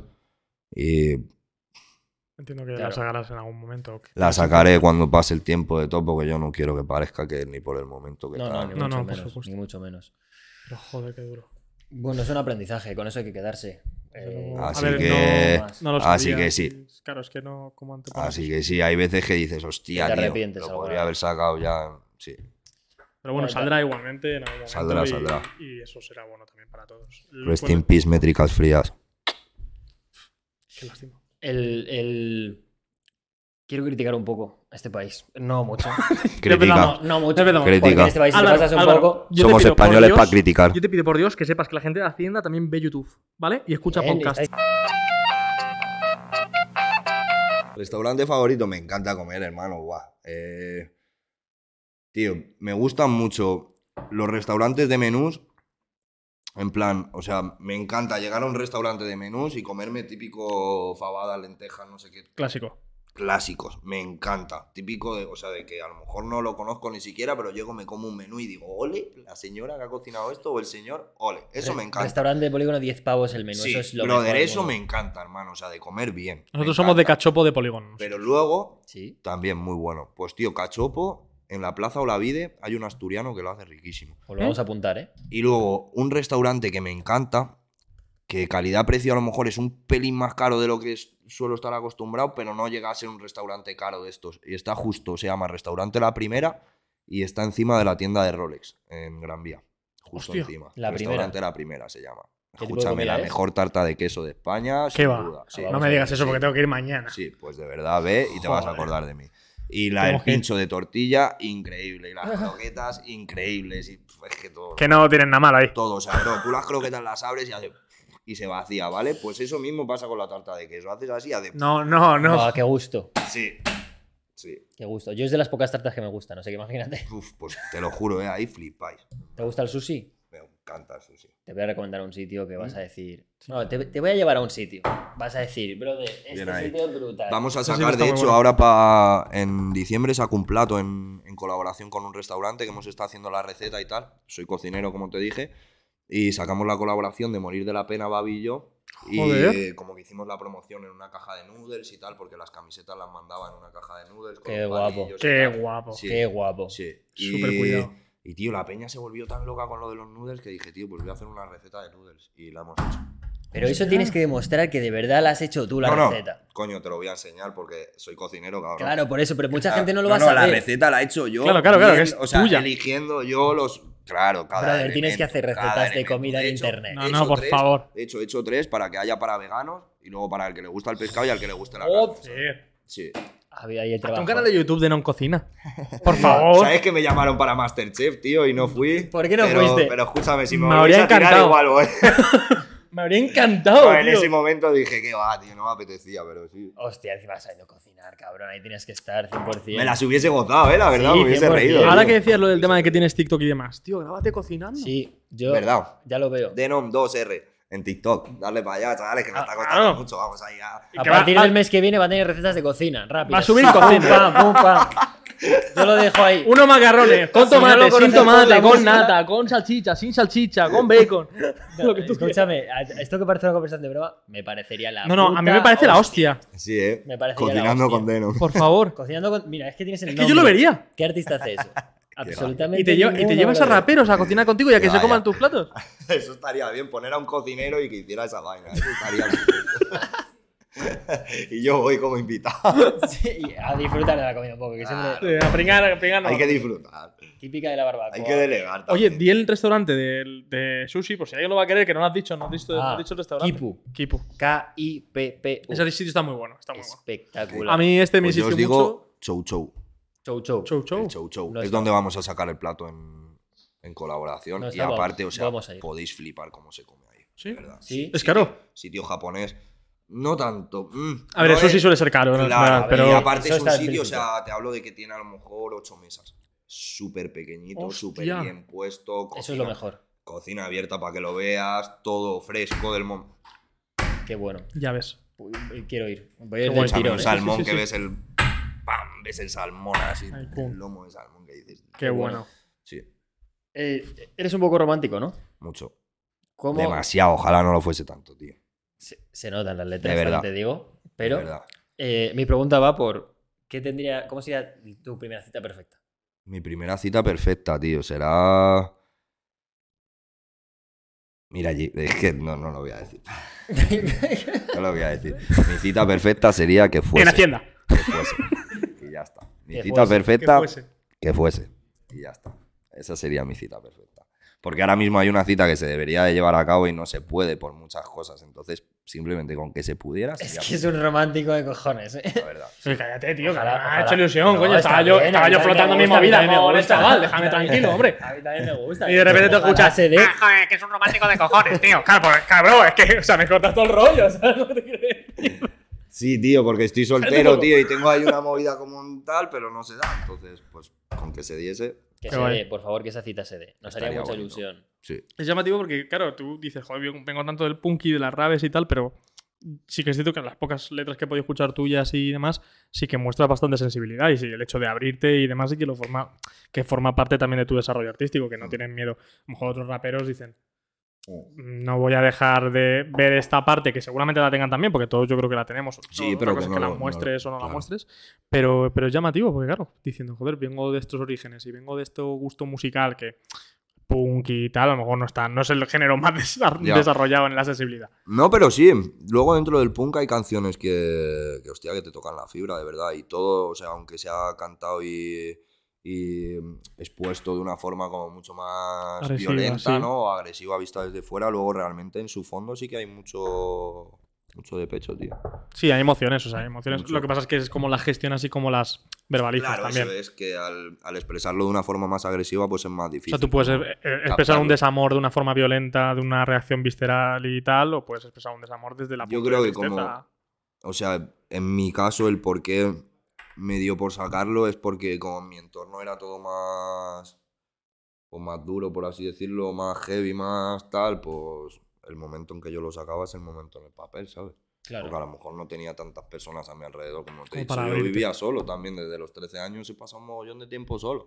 Y con la gente que me juntaba luego era para hacer maldades, no para hablarle de lo solo que me sentía o de. Claro, lo- no había tiempo No para era un eso, ¿no? entorno como que, que o fuera maldades propicio. o no maldades, pero, Sí, que no- pero era un entorno que estábamos o para pasarlo bien o para hacer dinero o para lo que sea, pero no. No en un entorno abierto Tenía a- ese núcleo de hablar a lo mejor de cosas así tan. ¿Sabes? profundas. El, el- ¿Tú has sufrido mucho prejuicio contigo? Porque eh, personalmente eres una, una persona que Lo sufro sorprende de cojones. Joder, a mí me ha sorprendido. Es decir, sorprendes sufro mucho, tío, todavía, porque claro, Tu mucho. estética y, y un poco la imagen que puede tener la gente de ti es el tota- totalmente contrario a lo que eres, tío. Ah, sí. No, no, O sea, sí. Pues tengo que aprender, tío, a, a hacer eso porque, porque es verdad que me ha No, no, no, no O sea, tienes es que. No, te- no, o déjame me- que te corrija un segundo. No, No, no, tienes que aprender corregimos tú, los Tiene demás. que aprender la gente a no prejuzgar. No, no. Porque Sí, pero- ese es el fallo. Sí, pero también hay una parte, ¿no? O sea, si, si no me dedicase a nada que tuviese que ver con el público o así, a lo mejor es como dices tú, ¿no? Y es la gente la que tiene que aprender a conocer a las personas. Pero cuando de verdad mi imagen tiene que ver con o el que te abran la puerta o no, pues lo que hablábamos antes, las marcas directamente. Pues yo a lo mejor no sé vender el que detrás de los tatuajes, detrás del quinquilleo que hemos vivido, detrás de toda la movida, eh, hay una persona que sabe llevar a cabo proyectos, que, que tenga una capacidad sentimental a lo mejor más grande que otra persona, o... Quizá lo de los proyectos no, pero la capacidad sentimental yo creo que sí que se puede ver. O sea, porque yo soy una persona que piensa que a lo mejor no te consumo tanto y, y que no te tengo tan cercano, tan echado al ojo, y a poco que escuchas cosas tuyas, sí que Puede puedes ser, empatizar con Puede cosas. ser, pero una marca a lo mejor ve una imagen y no, No, le llega a eso. desde luego, eso Entonces, no puede ser. Hay Eso puede parte, ser. sí, eso es. Hay parte en la que para mi negocio, pues a lo mejor juega en mi contra. ¿no? Pero de hecho te voy a decir más para que flipes. Yo estuve trabajando en una agencia de publicidad eh, y teníamos una marca que no voy a decir cuál es, obviamente, porque es una marca. ¿Por qué gigantesca. No, la voy a decir. ¿Por qué empieza? Es que la sacas fácilísimo. Porque letra empieza. Ah, por H. No es H. No, no, di la, di la letra. No, eh, nosotros hacíamos cartelería, ¿vale? hacíamos cartelería. Yo os la digo luego si queréis. Nosotros hacíamos cartelería y lo que era flipante era que eh, cuando te pasaban lo que. O sea, te pedían cosas, ¿no? Por mail y todo el rollo. No podías poner negros. No podías poner eh, dos mujeres porque. O sea, tío, movidas que dices, pero ¿cómo cojones a día de hoy estamos con esto todavía? O sea, encima una marca de las que dices a cinco pasos que das por la calle Sí, te la estás Nike, vaya, encontrando. que no- Vaya, que es que Nike es que hace cosas. No, no, no. No, no, para nada. o sea, te, te sorprende, tío, que dices, ¿cómo puede ser que estemos con esto a día de hoy y que digas, no puedo poner a un puto negro ahí, tío? O sea, ¿por qué no puedo ponerlo, tío? O sea, ¿por qué no puedo poner a dos mujeres? ¿Por qué no puedo poner. He dicho puto negro, no con intención de ofender, ¿vale? Que es que te estaba viendo la pensando cara. en el TikTok ya. Rubén, ponlo, ponlo, ponlo. ponlo. Pero es que yo ya estaba pensando en el TikTok que te iban a sacar de contexto. ¿Y por qué no puedo poner a un puto negro? Claro, es que. A ver, a ver. No, de hecho, eh, lo decía más por rabia que, que por otra cosa. En plan, rabia de ¡Vaya el chaval! joder. No, hombre. No, rabia de decir, coño, es que que no sé de esa situación me toca los cojones, tío, es lo que tiene. Bueno, el caso que, que eso te- se tenía que dar. Y me sorprendía muchísimo el, el- Yo estaba en unas prácticas, tío, y decía, pero ¿cómo puede ser que una empresa de este tamaño siga con estas tonterías todavía? Porque no tiene lógica, porque además no aporta nada. O sea, ya me dirás tú que, que te cambia y que Pero hay no los micromachismos, los microracismos, todas esas movidas, tío, siguen en la sociedad, eso está claro. Y ya ni siquiera en micros, porque es que esto Bueno, ya en es. micro, eso es- No, eso es que ya esto ya es el macro, ¿sabes? o sea, sí, desde luego es, o sea, es literalmente sin disimulo ni nada. O sea, cuento de que no puedes poner a dos mujeres o un negro, me da igual. Si es que me da igual. A cuento de nada, no hay justificación posible de eso. Ya.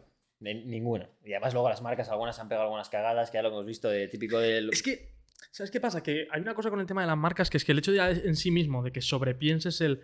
Debería de poner a un negro, debería de poner a dos mujeres o a dos hombres. Sí, de hecho, eh, en sí mismo, en sí mismo que te, que te estés Que te planteando. lo plantees simplemente, sí, es como... O sea, ya es jodido. Ya hay algo en ti que es como. Tienes que ajustar cuentas contigo mismo. Sobre todo si haces planteando ropa, que, que es algo súper amplio, ¿no? Que puede llevar... que va a llegar a todo el mundo y demás, o que tienes un o servicio. de hecho, te interesa que pueda llegar a todo el mundo. Claro. Em, para, para acercarnos un poquito al final, eh, si, si hubiese sido nosotros, ¿qué te hubiese gustado que te preguntasen? Algo que ¿Qué digas, crees que nos "Esto ha no se me faltado ha preguntado preguntarte"? nunca y me gustaría contarlo. Ya es tu blank space para que cuentes lo que quieras. No sé, la verdad que habéis tocado ahí cosillas, está bien. Eso un poco lo que, lo que te he dicho yo, en plan, vale, si eres rapero de puta madre, y aparte del rap, ¿qué? Porque claro, está debut y eres una persona de éxito con esta movida, vale, y fuera de esta movida eres un desgraciado, ¿o qué? O antes de que tu movida esta brillara, ¿qué? O antes, ¿sabes? ¿Qué cosas tienes que dar fuera de esto? Esto, esto es lo que ve toda esta gente de ti, ¿no? Vale, te lo quitamos, ya no eres Denon. Ya no tienes la parte de Denon que conoce todo el mundo, no lo tienes. ¿Ahora qué? De hecho, creo que mucha gente les habrá pasado con nosotros que nos hemos enterado de que eres cocinero y que eres tatuador. Claro, Sí, o sea, yo creo que ha sido Sí, bueno, muy en verdad sí que hemos llegado, en verdad O sea, eso de sí que, que hemos llegado. realmente hemos Pero- podido ver eso, lo que eres fuera de lo que es el. A lo mejor, aunque tú digas que no es un personaje, pero bueno, esa entidad pública Sí, musical sí, que sí. es de no. Si quitamos la música, pum. del- so- mira, soy Lucas, yo he sido cocinero, he Pues sí, sido en verdad, en verdad sí que hemos llegado a todas esas cosas, en verdad. Pero, pero eso, como más, a lo mejor más así, más directo. Más en profundo, me gusta. Qué bueno. El, ¿A quién te gustaría que trajésemos? Que digas, me lo quiero ver. A Babi me encantaría, pero Babi no hace entrevistas, tío. A lo mejor ¿No hace entrevistas? complicado. Ni con un pasamontañas, no le llaman la atención. Yo creo que. O sea, la voz, la voz ya se la visto. conoces, no te vamos a poner yo creo que te lo haría a lo mejor a distancia, a lo mejor puede ser. Bueno, puede ser. es planteable. Eso yo creo que me intentar. encantaría porque la gente tiene que saber de ella, tío. Tío, a mí me, a mí me, me parece un puedes personaje intentar muy convencer misterioso. si quieres. Me Invitado estás a ello. O sea, yo, nosotros encantados de que le enseñes este podcast y que le digas, oye, mira, Perfecto. pásate me por parece aquí. muy bien. Le vamos a hacer las preguntas, las mismas preguntas raras que te hemos hecho a ti. Sí, no nos cortamos. Es O sea, que La gustará, seguro. No hay tanto preferencial aquí. O sea, aquí vienes a. Sobre todo para que te pongan un poco a tono, porque has visto que también vamos dando No, bandazos y- guay, es guay. y, demás. De repente Álvaro se mete en un problema con Hacienda en medio de podcast. O sea. Cállate que lo vamos a eliminar. ¿A, a qué? ¿O es no? justo la parte que no habéis visto.